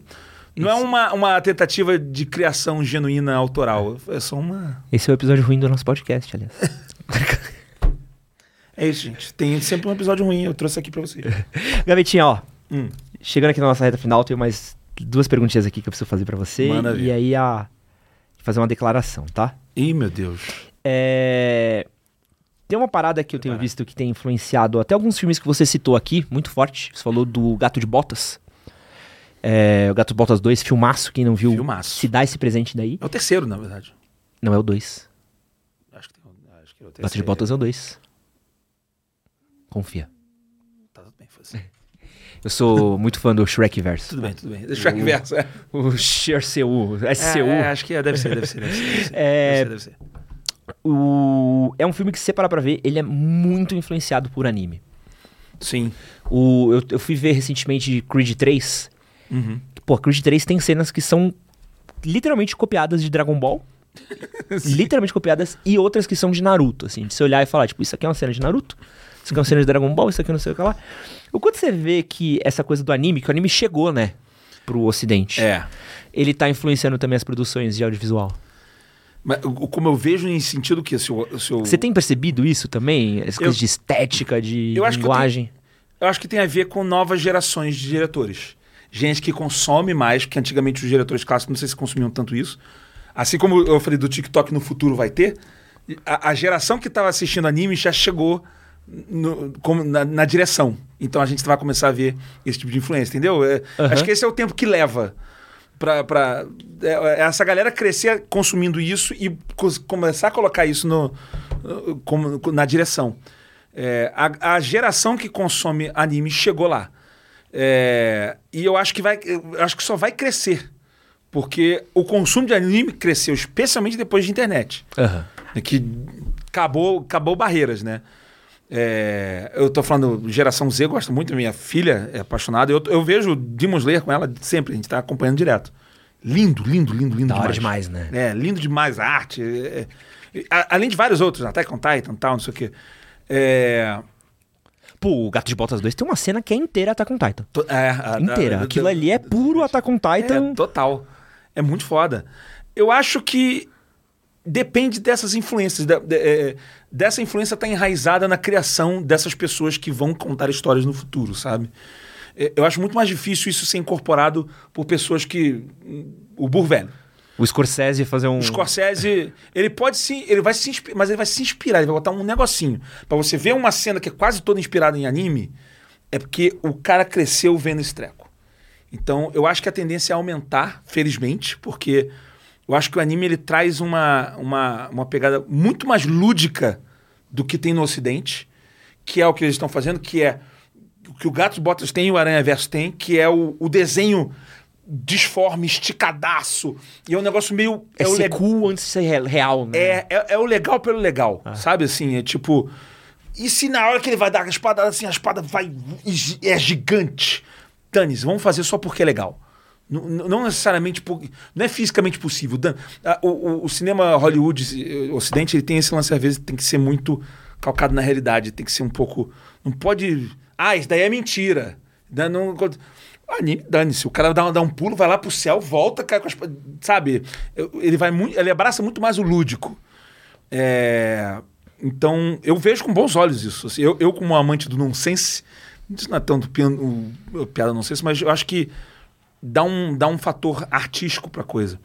É, no- no- nos filmes começaram a aparecer, o próprio Tigre Dragão é, é, tem essa pegada do, do Oriente, que é lúdico também. As pessoas estão pulando em folha de bambu e, e dane-se. Por quê? Porque assim, acabou, sabe? A Matrix também bebia muito disso. né? Exato. Eu acho que vai aumentar e eu fico feliz com isso, porque eu, a gente precisa sair do trilho. A gente precisa ir para lados mais autorais, para lados mais. Não, não tão tudo certinho e, e- e pré-planejado, senão a gente fica com essa sensação de que a gente tá vendo todos os filmes são iguais, sabe? Eu, eu gosto muito do uso de câmera. Tipo, Sim. que anime tem muito aquela câmera. Todo mundo que viu anime sabe que é aquela câmera que para no pé do protagonista, sabe? Ah, Que ela vem deslizando, para o protagonista, dá um power slide, mostra o pé dele, aí tá ele em primeiro plano, cara de segundo plano, ele tum, tum, tum, começa a correr com ele acompanhando de costas assim. E eu tenho visto muito. Eu gosto muito de filme de ação, né? E eu tenho visto como os filmes de ação, o próprio John Wick 4 é uma aula de o que, que você pode. Não é nem de filme de ação, é tipo. Puta, você tá maluco? Eu não vi fa- ainda. Viu duas vezes o Snyder Cut? O que, tá acontecendo? A segunda eu vi, eu vi porque eu tava catando cena pra ah, tá, pô. Pelo menos eu trabalho. Mas o. Cara, Eu não se- consegui, cara. Eu passei mal na época. Ah, mas, pô, mano, é, é- lindo de você ver, tipo, não a, a parte do dublê dos stunts, Uhum. foda-se, já é, é o mesmo nível técnico bom do terceiro. já era bom. Bom, Onde os caras enfiam as câmeras e como a câmera passeia e como a câmera, a câmera é um personagem do filme, Sim. isso é muito de anime. Pois é, cara. O, o, o- o que eu gosto do anime, eu acho que tem muito a ver com cultura, animação japonesa, coisa assim, que é, é, é tudo muito. É ultra dramático. É. Tudo é ultra dramático. Então, a- a- inclusive nas, nas interpretações, né? Ele não fala a caixa. É tudo gritado, é tudo, é tudo muito. Quando é, é, é- é triste, é muito triste. Quando é, é raiva, é muita raiva. é tu- e é legal, assim, é, é- é um caminho, é uma forma diferente de, de se enxergar a coisa. É, e isso é refletido também nas imagens, em porrada e cena de ação, seja o que for. É ultra dramático, ultra. Mas não é assim que na, na vida real. Não interessa. Vamos fazer assim porque essa é a graça do filme, sabe? É, é- é- é- é você poder ir para lugares onde a, a- a realidade não vai. Eu lembro que uma vez eu vi um. Caraca, nada a ver, o TDAH tacou forte aqui. que eu vi um, é- Era um. Era um. Teve um reality show de cineastas. Ah, puta, eu lembro. Tinha, não era da TNT? Eu acho que é. E, e o prêmio era trabalhar com, com o Spielberg. Uma parada com o Spielberg. Era On the Lot. Não era esse, mas tinha um da TNT também. On the Lot. É, E aí eu lembro que tinha um cara que fazia sempre umas. Um negócio parecia uma novela assim. Ele, ah, acho que a graça de você ter cinema, você poder fazer cinema, é você poder representar essas situações reais do dia a dia na tela. Eu, assim, não. Eu, eu sou o oposto disso. Acho que o, o cinema, o- eu- ter um canal no YouTube ou coisa assim, é eu poder fazer as maluquices que pintarem na cabeça, sabe? Extrapolar. Pode-se fazer o real também, mas é, é justamente a falta de limite que acho que, que me deixa mais empolgado. Acho que por isso que eu gosto tanto de ficção científica, sei lá. É, então, eu- essa volta toda para falar por isso que eu acho legal O anime. o anime, sabe? Dele, dele, ele é isso ao pé da letra, sabe? Legal. Então, eu, eu não sou um, um- eu, não, eu não entendo muito de anime, eu não consumo tanto anime. Mas quando eu vejo um ou outro que eu gosto, eu gosto muito por causa disso. Então respondi aí pra mim rapidão. Só uma coisa pra eu checar aqui, ó. Hum. Dragon Ball ou Naruto? Eu praticamente não vi Naruto. Então eu vou, eu vou acabar preferindo Dragon Ball. É sempre bom ter um homem de, de respeito, assim, de bom, bom senso, bom gosto. Eu vou preferir um Dragon. Ball porque eu já vi cenas legais do Dragon Ball, já vi uma coisa ou outra do Dragon Ball, então eu gosto. É. Naruto eu vi pouco e eu, não, me, não me pegou, então Ah, é isso. Dragon é Ball. mais filler do que. Dragon Ball. Recomendo o Naruto o robô. Carro robô pra você ver um dia. Vai te mostrar porque. É- é- esse é o tipo de piada que a, a galera da anime deve estar putaça contigo, eu não faço ideia por que que você tá. Ah, não, não. Ah, Naruteiro. Quem liga pro de Naruteiro também é uma pessoa triste. Cara, uma vez eu fui fazer uma, uma propaganda no meu canal e eram umas estátuas fodas de Naruto. Aham. E eu não sacava nada, absolutamente nada. É, falo japonês, falo porra nenhuma. E eu falei o nome dos personagens errados. Como é, como é. Nossa, mas a galera nos comentários me detonou. Mas como é que o cara faz a propaganda? Tio Sasuke. O Sasuke. Eu falei Sasuke, Sasuke. O- Ah, aqui o Sasuke. O Gara, Garra. Falei, é. Rock Léo. Agora que eu tô vendo. Agora eu tô acompanhando direto de Slayer com a, com a Juju, eu entendi. Eu falei, ah, eu, eu tava com dificuldade. O, o lance do japonês é eles. Parece sempre que são duas palavras. É, é- é como se fossem duas palavras. Então, é. Tezuko. É, é Tesuko. É, eles falam Tesco. Tesco. É, é, sabe? É, é, é, é, ino- Inozuki. Inos. O quê? É, inos, o quê? Inosuke. Ah, é. e aí eu comecei a entender, e, e a tônica nunca tá no, onde tem que estar, né? Aham. É tipo, pala, palavrar. É, sempre um. Eita! Eu tô aprendendo, tô aprendendo, tá, gente? Mas pra quem viu esse vídeo que eu falei das estátuas Naruto, foi um. foi engraçado, depois eu me zoei. O bom de ter um canal zoeira, eu mesmo me zoei depois. Aqui ao longo do podcast, Gavetinha, você falou muito de TDAH. Sim. E, e esse daí também é um tema quente, né? A gente tem, acho que, que a, o avanço que a gente teve de pesquisa de saúde mental, de especialistas, coisa que a gente chamava antigamente de. Ah, esse menino é muito irrequieto, né? Exato, eu era o desligado. Eu era o desligado só. Como é que foi pra você reconhecer o ser diagnosticado com TDAH? foi. Qual é a palavra que eu posso usar? Juro, foi reconfortante. Saber que existe um motivo. Sabe, assim, foi. Foi tipo. Caraca, existe um porquê. Não é, eu, eu só era o. Eu era muito desligado. Eu, eu, não, eu nunca vou esquecer. A primeira vez que eu me, me perdi da minha mãe, eu tava num shopping lá no Rio. E eu tinha um bonequinho de comandalização, eu adorava comandalização. Brincando com. Minha mãe saiu da minha frente, entrou outra pessoa e eu nem vi. Continuei, eu segui essa outra pessoa por meia hora. Quando eu parar, eu olhei e não é minha mãe. Cadê minha mãe? E aí eu tava perdido. Minha mãe me achou meia hora depois chorando e tal, não sei o quê. Eu sempre fui muito desligado. Se eu tô conversando contigo e alguém liga uma... Oi? Tipo isso, não tem noção espacial. tô conversando contigo, alguém ligava uma televisão, eu, fica- eu fico... Já era, acabou. Eu fico... Minha intenção vai pro caramba. É, Mas eu sempre... se- Existe um problema de autoestima nisso, né? Porque você se acha lerdo, você se acha burro, melhor dizer, né? Então, você se acha burro, sabe? Tipo, fala, cara, eu, não é. ah, Como é que eu vou dizer? peraí, eu tô pensando na resposta. É, é, tem todo esse lance de, de você se, se, se sabotar, de você achar que não tem motivo, é uma incapacidade. E aí, quando você entende que é um funcionamento diferente do cérebro e, e- e que podem, podem existir vantagens, como por exemplo a criatividade que fica mais exacerbada, é outra coisa. E mais ainda, me- mesmo que não tivesse tantas. é, é, é, não tivesse nenhuma vantagem, Mas só o fato de ter alguém que já estudou sobre o assunto e catalogou o- os, ah, os sintomas e, e- e estuda formas de você combater isso, já é um alívio maravilhoso. né? imagina você tá passando mal, você vai pro médico e, e ninguém sabe o que, que você tem. É angustiante. O que, que eu tenho? Ninguém sabe. A gente não sabe o que, que você tem. É horrível. Até que alguém. Você tá com um vírus tal, tal, tal, tal, tal. Porra, cara. Pode ser um vírus ruim, mas o fato de você saber É o caminho pra cu- cuidar. é né? outro, porra, é- é- é- dá um alívio. Então, o fato de eu saber que eu tinha TDAH me deu um. Ai, que bom. deu, um- deu, um, deu um alívio, sabe? E, e, melhor ainda, me ajudou a direcionar as coisas. Né? Eu, eu passei. eu- Mudou muita coisa na minha vida depois disso que eu, que eu aprendi. De otimizar os, os meus processos, sabe? Eu, eu, eu volto meio, eu fazia checklists e eu falava, ah, é bom. Eu aprendi que a checklist é fundamental e hoje entendo que ela faz parte do meu, do meu TDAH. Eu, eu tenho problema a tudo que é a longo prazo. Eu tenho, eu, eu tenho que resolver tudo é, é, a curto prazo. Eu, tenho, eu, eu preciso de pequenas recompensas. Então eu preciso de uma checklist. Então vou no meu dia, eu preciso ter um checklist. Acordar, acordar né, ir para o trabalho, tomar café, é, é, revisar, não sei o que lá. Pá, pá, pá, pá. Quando tem uma tarefa muito grande, quebra em pequenos detalhes, bota ah, o checklist e eu vou clicando ali, ticando. Isso vai me dando aquela sensação de, Aham. de prazer, de, de eu estou resolvendo as coisas. Então, eu passei a entender isso melhor. É, de coisas que eu sei que eu já não sei que eu vou fazer. O ele tem muito esse lance. A gente faz o que a gente quer. Que a gente quer. O que a gente não quer é, é um esforço hercúleo pra gente. É, e, e é falta da, da, da dopamina que tem aqui, né? É dopamina serotonina? Dopamina. É, eu sou muito ruim nessa parte disso daí, né? O TDAH aqui também.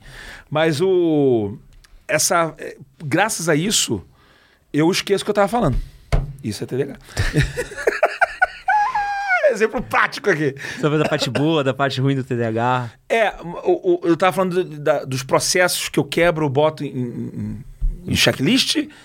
Eu vou. ah, Quando eu não quero fazer alguma coisa, eu já sei que eu não, não adianta insistir muito. Eu tenho que delegar. Porque eu não vou fazer. Eu, Ih, gaveta, tem que fazer a divulgação de um jabá, de não sei aonde, tem que gravar um negócio lá, eu já fico assim. Daqui a pouco eu faço, daqui a pouco eu faço. A minha gerente lá na, na, na- na Gaveta Filmes, a Bia, ela já saca logo. Ela fala, vamos delegar? Não. Ela já sabe quando eu vou fazer, e eu já sei disso também. Eu já, eu- hoje em dia eu já entendo que, é uma, que, que eu vou travar muitos processos. Falo, galera, eu não vou conseguir fazer isso aqui. Ou a gente muda ou passa para alguém. Passa, dá para passar para alguém? Dá. Não, não, não dá para passar para alguém. Então vamos mudar? Porque senão eu não vou conseguir fazer. Eu já sei que eu não vou conseguir fazer. E é uma. é- é- é- é- e antes de eu ter o diagnóstico, eu encarava isso como frescura. Era, era basicamente. Era, era exatamente a palavra que eu usava: frescura. Depois que eu fiz o diagnóstico, eu falei: não, cara, é uma limitação minha. Né? O, o, o cérebro do TDAH, a gente tem essa deficiência de dopamina, a gente tem. É, é- é difícil para a gente enxergar a longo prazo, especialmente tarefa que é muito chata. Então, eu, eu- e, e, e foi muito reconfortante para mim ver uma psiquiatra falando isso. Para o TDAH, a pessoa que tem TDAH, ela vai fazer essa tarefa que é chata, é um esforço muito grande. Ele tem, ele tem uma. Ele tem uma grande dificuldade para fazer tarefas chatas, ele tem grande dificuldade de, de, com, de lidar com rejeição. Grande dificuldade, a rejeição para ele é muito difícil. É, e e é, um, é um esforço maior do que para uma pessoa neurotípica, né? Vamos dizer. Então, eu, eu passei a me sentir menos culpado, sabe? Cara, de, de, por exemplo, delegar uma função dessa. Porque eu, antes, como eu achava que era frescura, eu falei, não, eu tenho que fazer, porque eu tenho que fazer, porque eu tenho que fazer. Hoje em dia, já sabendo disso, cara, não adianta. Se eu tenho dificuldade com isso, eu só vou travar o, pro- o- o processo geral. Vamos otimizar os processos, sabe? Então, falei muito, mas é basicamente isso. E pra gente encerrar nosso papo aqui, Gavetinha, você já falou pra mim os melhores filmes que você fez, Uhum. a gente falou de diretor, mas eu queria que você dissesse assim, ó, não precisa ser o melhor, mas quais você acha que são bons filmes pra quem quer entender mais de edição, de filmes bem editados, Ai, timing, meu Deus. que pergunta você recomenda? Eu vou até te ajudar no primeiro, tá? Tá. Você citou Baby Driver, do Edgar Wright. Maravilhoso. É porque tem filmes. é- é- existem duas coisas.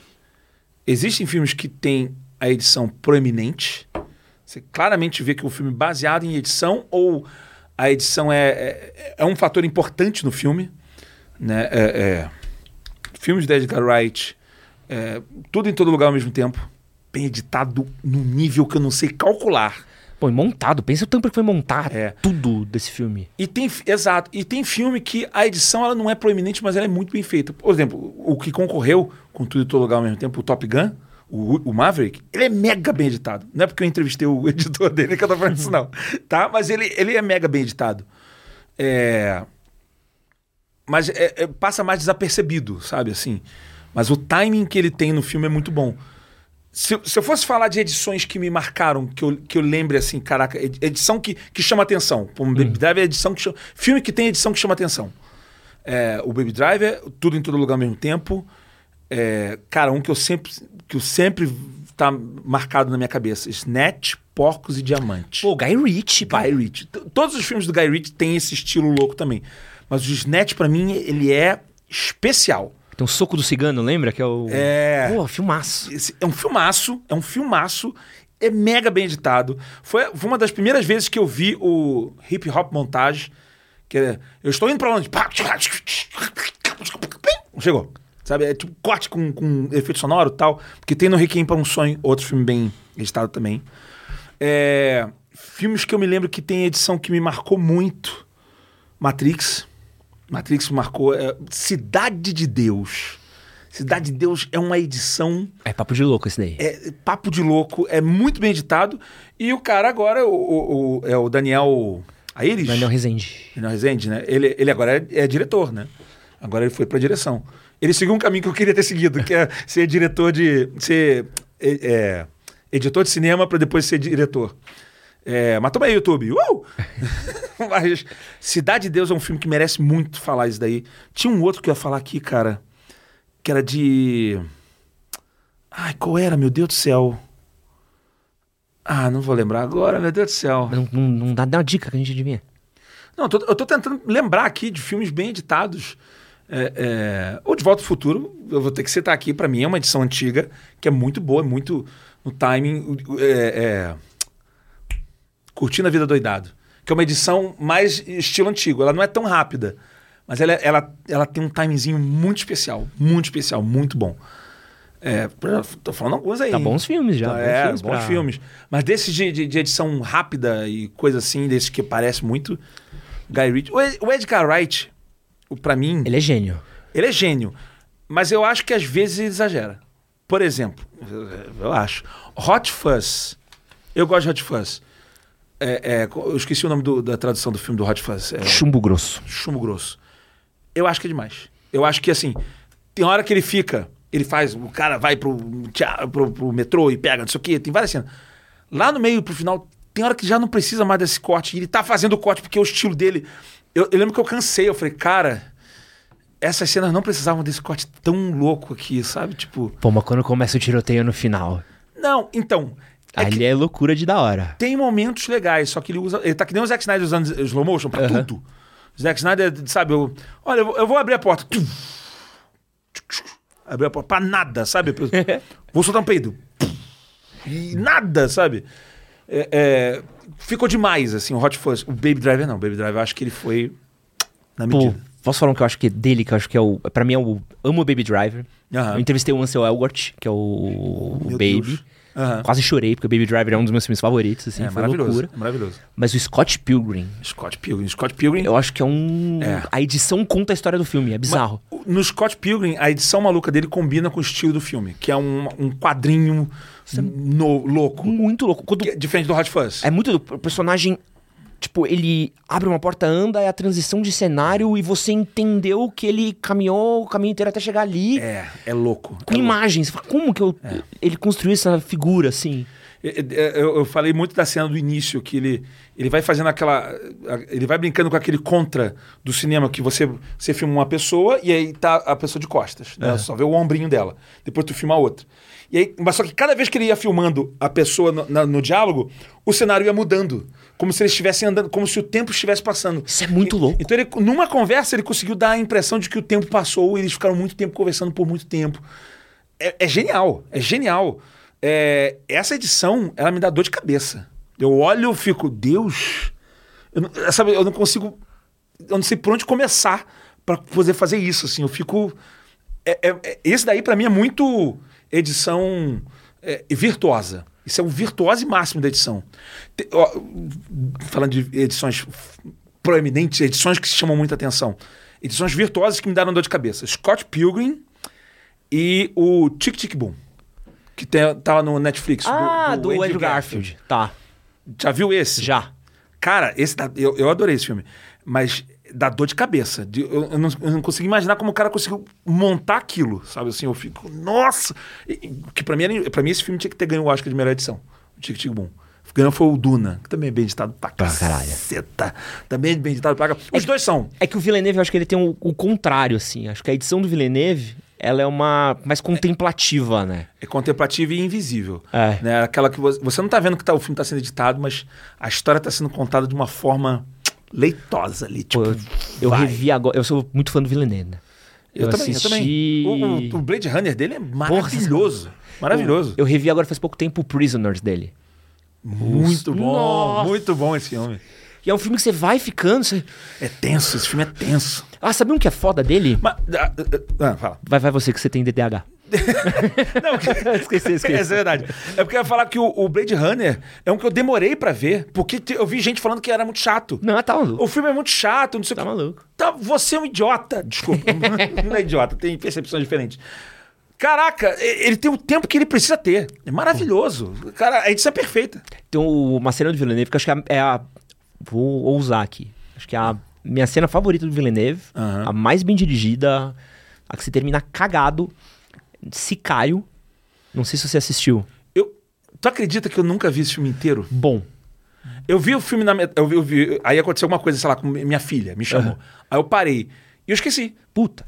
Você Eu chegou a ver a cena da fronteira? Eu acho que eu tava chegando nessa cena. Nossa, essa cena é um bagulho de louco. Porque eles eles precisam atravessar a fronteira, pegar umas paradas e, e voltar. Eles estavam tudo parando, tipo, num, num pedágio, assim. Que é a fronteira que estão. Eu parei eles de ver aí. sabem que. Eu parei de ver aí. Porra, é a melhor cena do filme. pois é, tem que voltar a ver. Eles sabem o tempo todo que alguém vai querer pegar eles. Aham. Eles sabem. Pô, eles vão querer pegar a gente. Onde vão querer pegar a gente? Na fronteira. Sim. E conforme eles vão chegando, vai parando os carros. E vai parando os carros. E começa a chegar mais carro. Aí um carro quebra, sai um cara. E volta. E a edição vai. Ela vai trabalhando o teu nervosismo. E você sabe que vai vir, eles sabem que vai vir. E é o cara olhando, aí ele olha o retrovisor, aí ele olha aqui, ele olha aqui, você tá tipo assim, puta que me. É tipo joias brutas. Maravilhoso Você fica também. torcendo o filme inteiro, fala, só acontece alguma coisa, só para com isso. que eu já-" Mano, na hora que dá o quebra-pau nos, É. nos- Dá até um alívio, você fala. Graças a Deus, alguém deu um tiro em alguém aqui, que eu já não aguentava mais. É assim. foda. Cara, isso é uma marca de bom diretor e boa edição. A boa edição, ela te. pa- é, o- ele não. Ele não tá preocupado em passar uma cena atrás da outra. Ele tá preocupado em saber qual é a sensação que você tem que ter. Até num vídeo de YouTube que eu tô fazendo, eu me preocupo com isso. Eu tô fazendo uma cena, e eu lembro que eu tava revisando agora um vídeo, a gente tava falando sobre, não sei se inteligência artificial, alguma coisa, e eu falei, cara, botaram uma música engraçadinha, eu falei, tira essa música. Eu não quero que as pessoas levem esse assunto com esse ar meio despreocupado. Eu acho que é um negócio mais lúdico, futurística. Eu quero que as pessoas pensem. eh, Tá entendendo que eu não. Aham. Eu tô falando de edição, mas eu tô falando de sensação. Eu tô falando. Eu tô claramente falando de sensação. A sensação que eu quero que a pessoa tenha quando ela esteja, me veja numa cena, num vídeo meu falando sobre aí, é um negócio meio fantástico, quase meio perigoso, não sei o quê. E aí você- isso já fez a gente escolher uma música completamente diferente para ilustrar. A edição ela tem isso. O tempo que você demora para fazer o corte vai ser mais rápido, vai ser mais lento. O qual música que você vai escolher? Vai ter música? Não vai ter música? É só um som? Quanto tempo eu vou deixar nesse olho aqui para te deixar na agonia? Isso daí é edição bem feita. Então, é- é- é- eu fico fascinado com essas coisas. Eu acho. Eu fico. ah, E aqui, Gavetinha, só pra encerrar, eu quero só. Já falei isso aqui pro Gaveta mil vezes já, mas não, não canso de falar. Ah, meu Deus. É. O Gaveta foi uma parte. É muito especial poder gravar aqui com o Gaveta. Acho que é a segunda vez que a gente grava juntos. Isso. O Gaveta foi uma parte muito importante na minha carreira. Já falei pra ele. é, eu tava quase desistindo do canal no YouTube, lá em 2015, 2016. É, cara, nada dava certo, nada funcionava, nada. nananã. Eu falei, puta, não gosto do meu canal, não gosto das coisas que eu tenho feito. E aí eu lembro que o Gaveta fez um curso. Esse curso era presencial. Coincidentemente, o curso foi no mesmo prédio que era o meu antigo trabalho Caraca. que eu tinha largado pra tocar as coisas do manual. E eu lembro que São Paulo? aqui em São Paulo. E eu lembro que eu saí desse curso, não sei, acho que era um módulo que tinha dois dias, se eu não me engano, não, ou, ou era um, não, não sei. Ah, Eu sei que eu saí. eu falei muito tempo. Não, você não tá entendendo. Eu saí desse dia daí. Tipo, eu, eu fui correndo, de papo de correr, assim, de sair de casa. Falei, preciso chegar logo em casa. de dormir, tipo, quatro da manhã. Aham. Porque eu falei assim, abriu uma porta na minha cabeça. De, de editar, Uhum. de cuidar e tudo mais. Hoje já não sou nem mais eu que, que edito os vídeos do canal, que edito as coisas aqui, mas foi. Salvou muitos vídeos nossos, melhorou muitos processos, melhorou minha rotina, melhorou meu trabalho. É, eu sempre falo quanto é importante educação, quanto é importante a gente correr atrás, fazer curso tudo mais. E o Gaveta foi uma parte muito importante pra mim nesse processo. Acho que metade das coisas. Não estaria nessa casa aqui se não fosse por causa do Gaveta. Não teria o podcast, não teria alcançado as coisas que teve se não fosse esse, esse curso, esse momento, certo. essa aula. Foi um estalo muito forte, assim. É, sempre que alguém começa aqui, eu, eu sempre falo, editor, eu sempre falo, meu, tem um curso do Gaveta, se quiser me fala, eu pago pra você. Porque, mano, esse daqui é o bagulho, tipo, esse vira a chave. Se você não, não sabe como é trabalhar no YouTube, é isso. E agradecer, porque tem uma gratidão muito grande, além de gostar e ser fã do seu trabalho. Obrigado, obrigado demais. Eu tô. Não, não sei o que falar. não sei Eu fico muito sem graça. Mas é muito bom, assim. Saber, né, que, que a gente. Que influencia nesse ponto positivamente, porque às vezes dá um medinho de. Eu tô falando mil, mil anos e. Eu, eu só tô falando uma coisa meio. Sabe, só pra, só pra entreter as pessoas e não necessariamente tô agregando nada. Então é legal saber que agrega. E é legal que, que esse curso, há um tempão, terá- esse era o momento de eu anunciar que vai ter curso meu, né? Assim, É, Curso meu, gaveta! Vai ter o curso agora, gaveta! Você pode. vai começar agora, né? Mas vai ter. Mas vai ter. É mesmo aí, ó. Vai ter um curso meu, um Masterclass Gaveta. Aí, ó. Vou fazer. Aí, Já- Já tô. Eu já tô. É que eu tô. O TDAH, eu tô demorando, que eu tô planejando ele, mas vai ter. Pô, mas você tem uma ideia de papo de louco? Eu lembro de. Depois do curso, eu comecei a ver vários vídeos do Jovem Nerd que você aparecia, Aham. porque eu comecei a entender, tipo, vou entender que câmera que o Gaveta usou aqui. Qual foi a lente que ele usou? O que, que ele tá fazendo de luz? Qual que é o, o truque de edição? Comecei a olhar. Cara, foi uma coisa que foi mudou mesmo, assim. Então, quem quiser. Porra, que bom, cara. E eu, e eu já mudei muito de, de lá pra cá, aprendi muita coisa. É, é- é- e ainda vou muita coisa. É, Eu, eu, eu sinto que eu tô bem. Especialmente no, no ponto de vista de criador de conteúdo, eu acho que eu ainda tem muita Não, o canal coisa tá pra- lindo. O canal tá lindo. Mas eu tenho que aprender muita coisa ainda, sabe? Assim. Agora eu consegui ter um canal de um milhão, porque eu tinha um canal gigante, mas era do Jovem Nerd, não era. Eu sempre falo isso, né? É tipo uma banda, né? Eu era o baterista da banda que saiu e tô, tô fazendo carreira Ah, o solo. Dave Grover. É, eu tô fazendo minha carreira solo agora. Agora, quem do Jovem Nerd é o Kurt Cobain? É o, é o, é Azagal, caraca, imagina? Não, não, são amores de pessoas. Eu, eu, eu queria, na verdade, era fazer o meu. Queria muito fazer o meu. Mas eu, o, eu, com eles eu aprendi muita coisa. Agora com o canal, do jeito que tá, tô aprendendo muita coisa. E tô aprendendo. Mês passado, eu fiz o Veda, vídeo todo dia, aprendi muita coisa com o Veda. De, de funcionamento interno, de funcionamento externo, de como o público percebe isso e tal. né? você aprende a, a- a culpar menos o, o algoritmo e você vê que a frequência é importante, independente se eu tenho algoritmo ou não. É, mas ainda assim é, é bom quando não é um negócio vazio, quando eu transformo pessoas. E eu fico muito feliz disso, porque é, assim, tem o seu, o seu, eu- eu- o seu caso eu já conheço bastante. Na volta e meia eu vou para evento e tem alguém que para e fala um, um negócio parecido, assim, vê um negócio e fala um negócio para mim, caraca, eu vi o teu vídeo e mudou, eu passei a fazer diferente, fazer não sei o quê. Então, eu, eu tenho a mania de não me expressar muito. Eu, eu ouço e falo, pô, obrigado, isso aqui, e só. Mas esse- essas coisas ficam na minha cabeça, sabe? Eu fico depois, caraca, que foda. Caraca, que foda, sabe? Só que eu não falo para pessoas. Então, estou falando aqui, que foda. Gavetinha, pra quem quiser conhecer mais o seu trabalho, Você vai digitar gaveta, vai aparecer essa cara minha feia. Tá no YouTube, no Instagram, no Twitter, tudo gaveta. Tirando na porcaria do TikTok, porque um desgraçado pegou o meu, meu username. Lá é Anderson Gaveta. Mas no YouTube é gaveta, bota lá youtube.com barra arroba gaveta. Agora tem que ter um arroba. Busca a gaveta, tá? Se você buscar a gaveta, você vai ver lá o meu canal. É, é, Assim, eu, eu posto também no Instagram, posto também no Twitter, mas o, o, o, o YouTube é meu xodó. O YouTube é onde eu realmente gosto de produzir mais e desenvolver. E quem quiser dica de como beijar bem também, MHM, Aê. mais gaveta, mais beijar bem, beijar gostoso. Gavetinha, Beijo muito obrigado. Muito obrigado a você que ficou até aqui. Um grande beijo a nós. Valeu!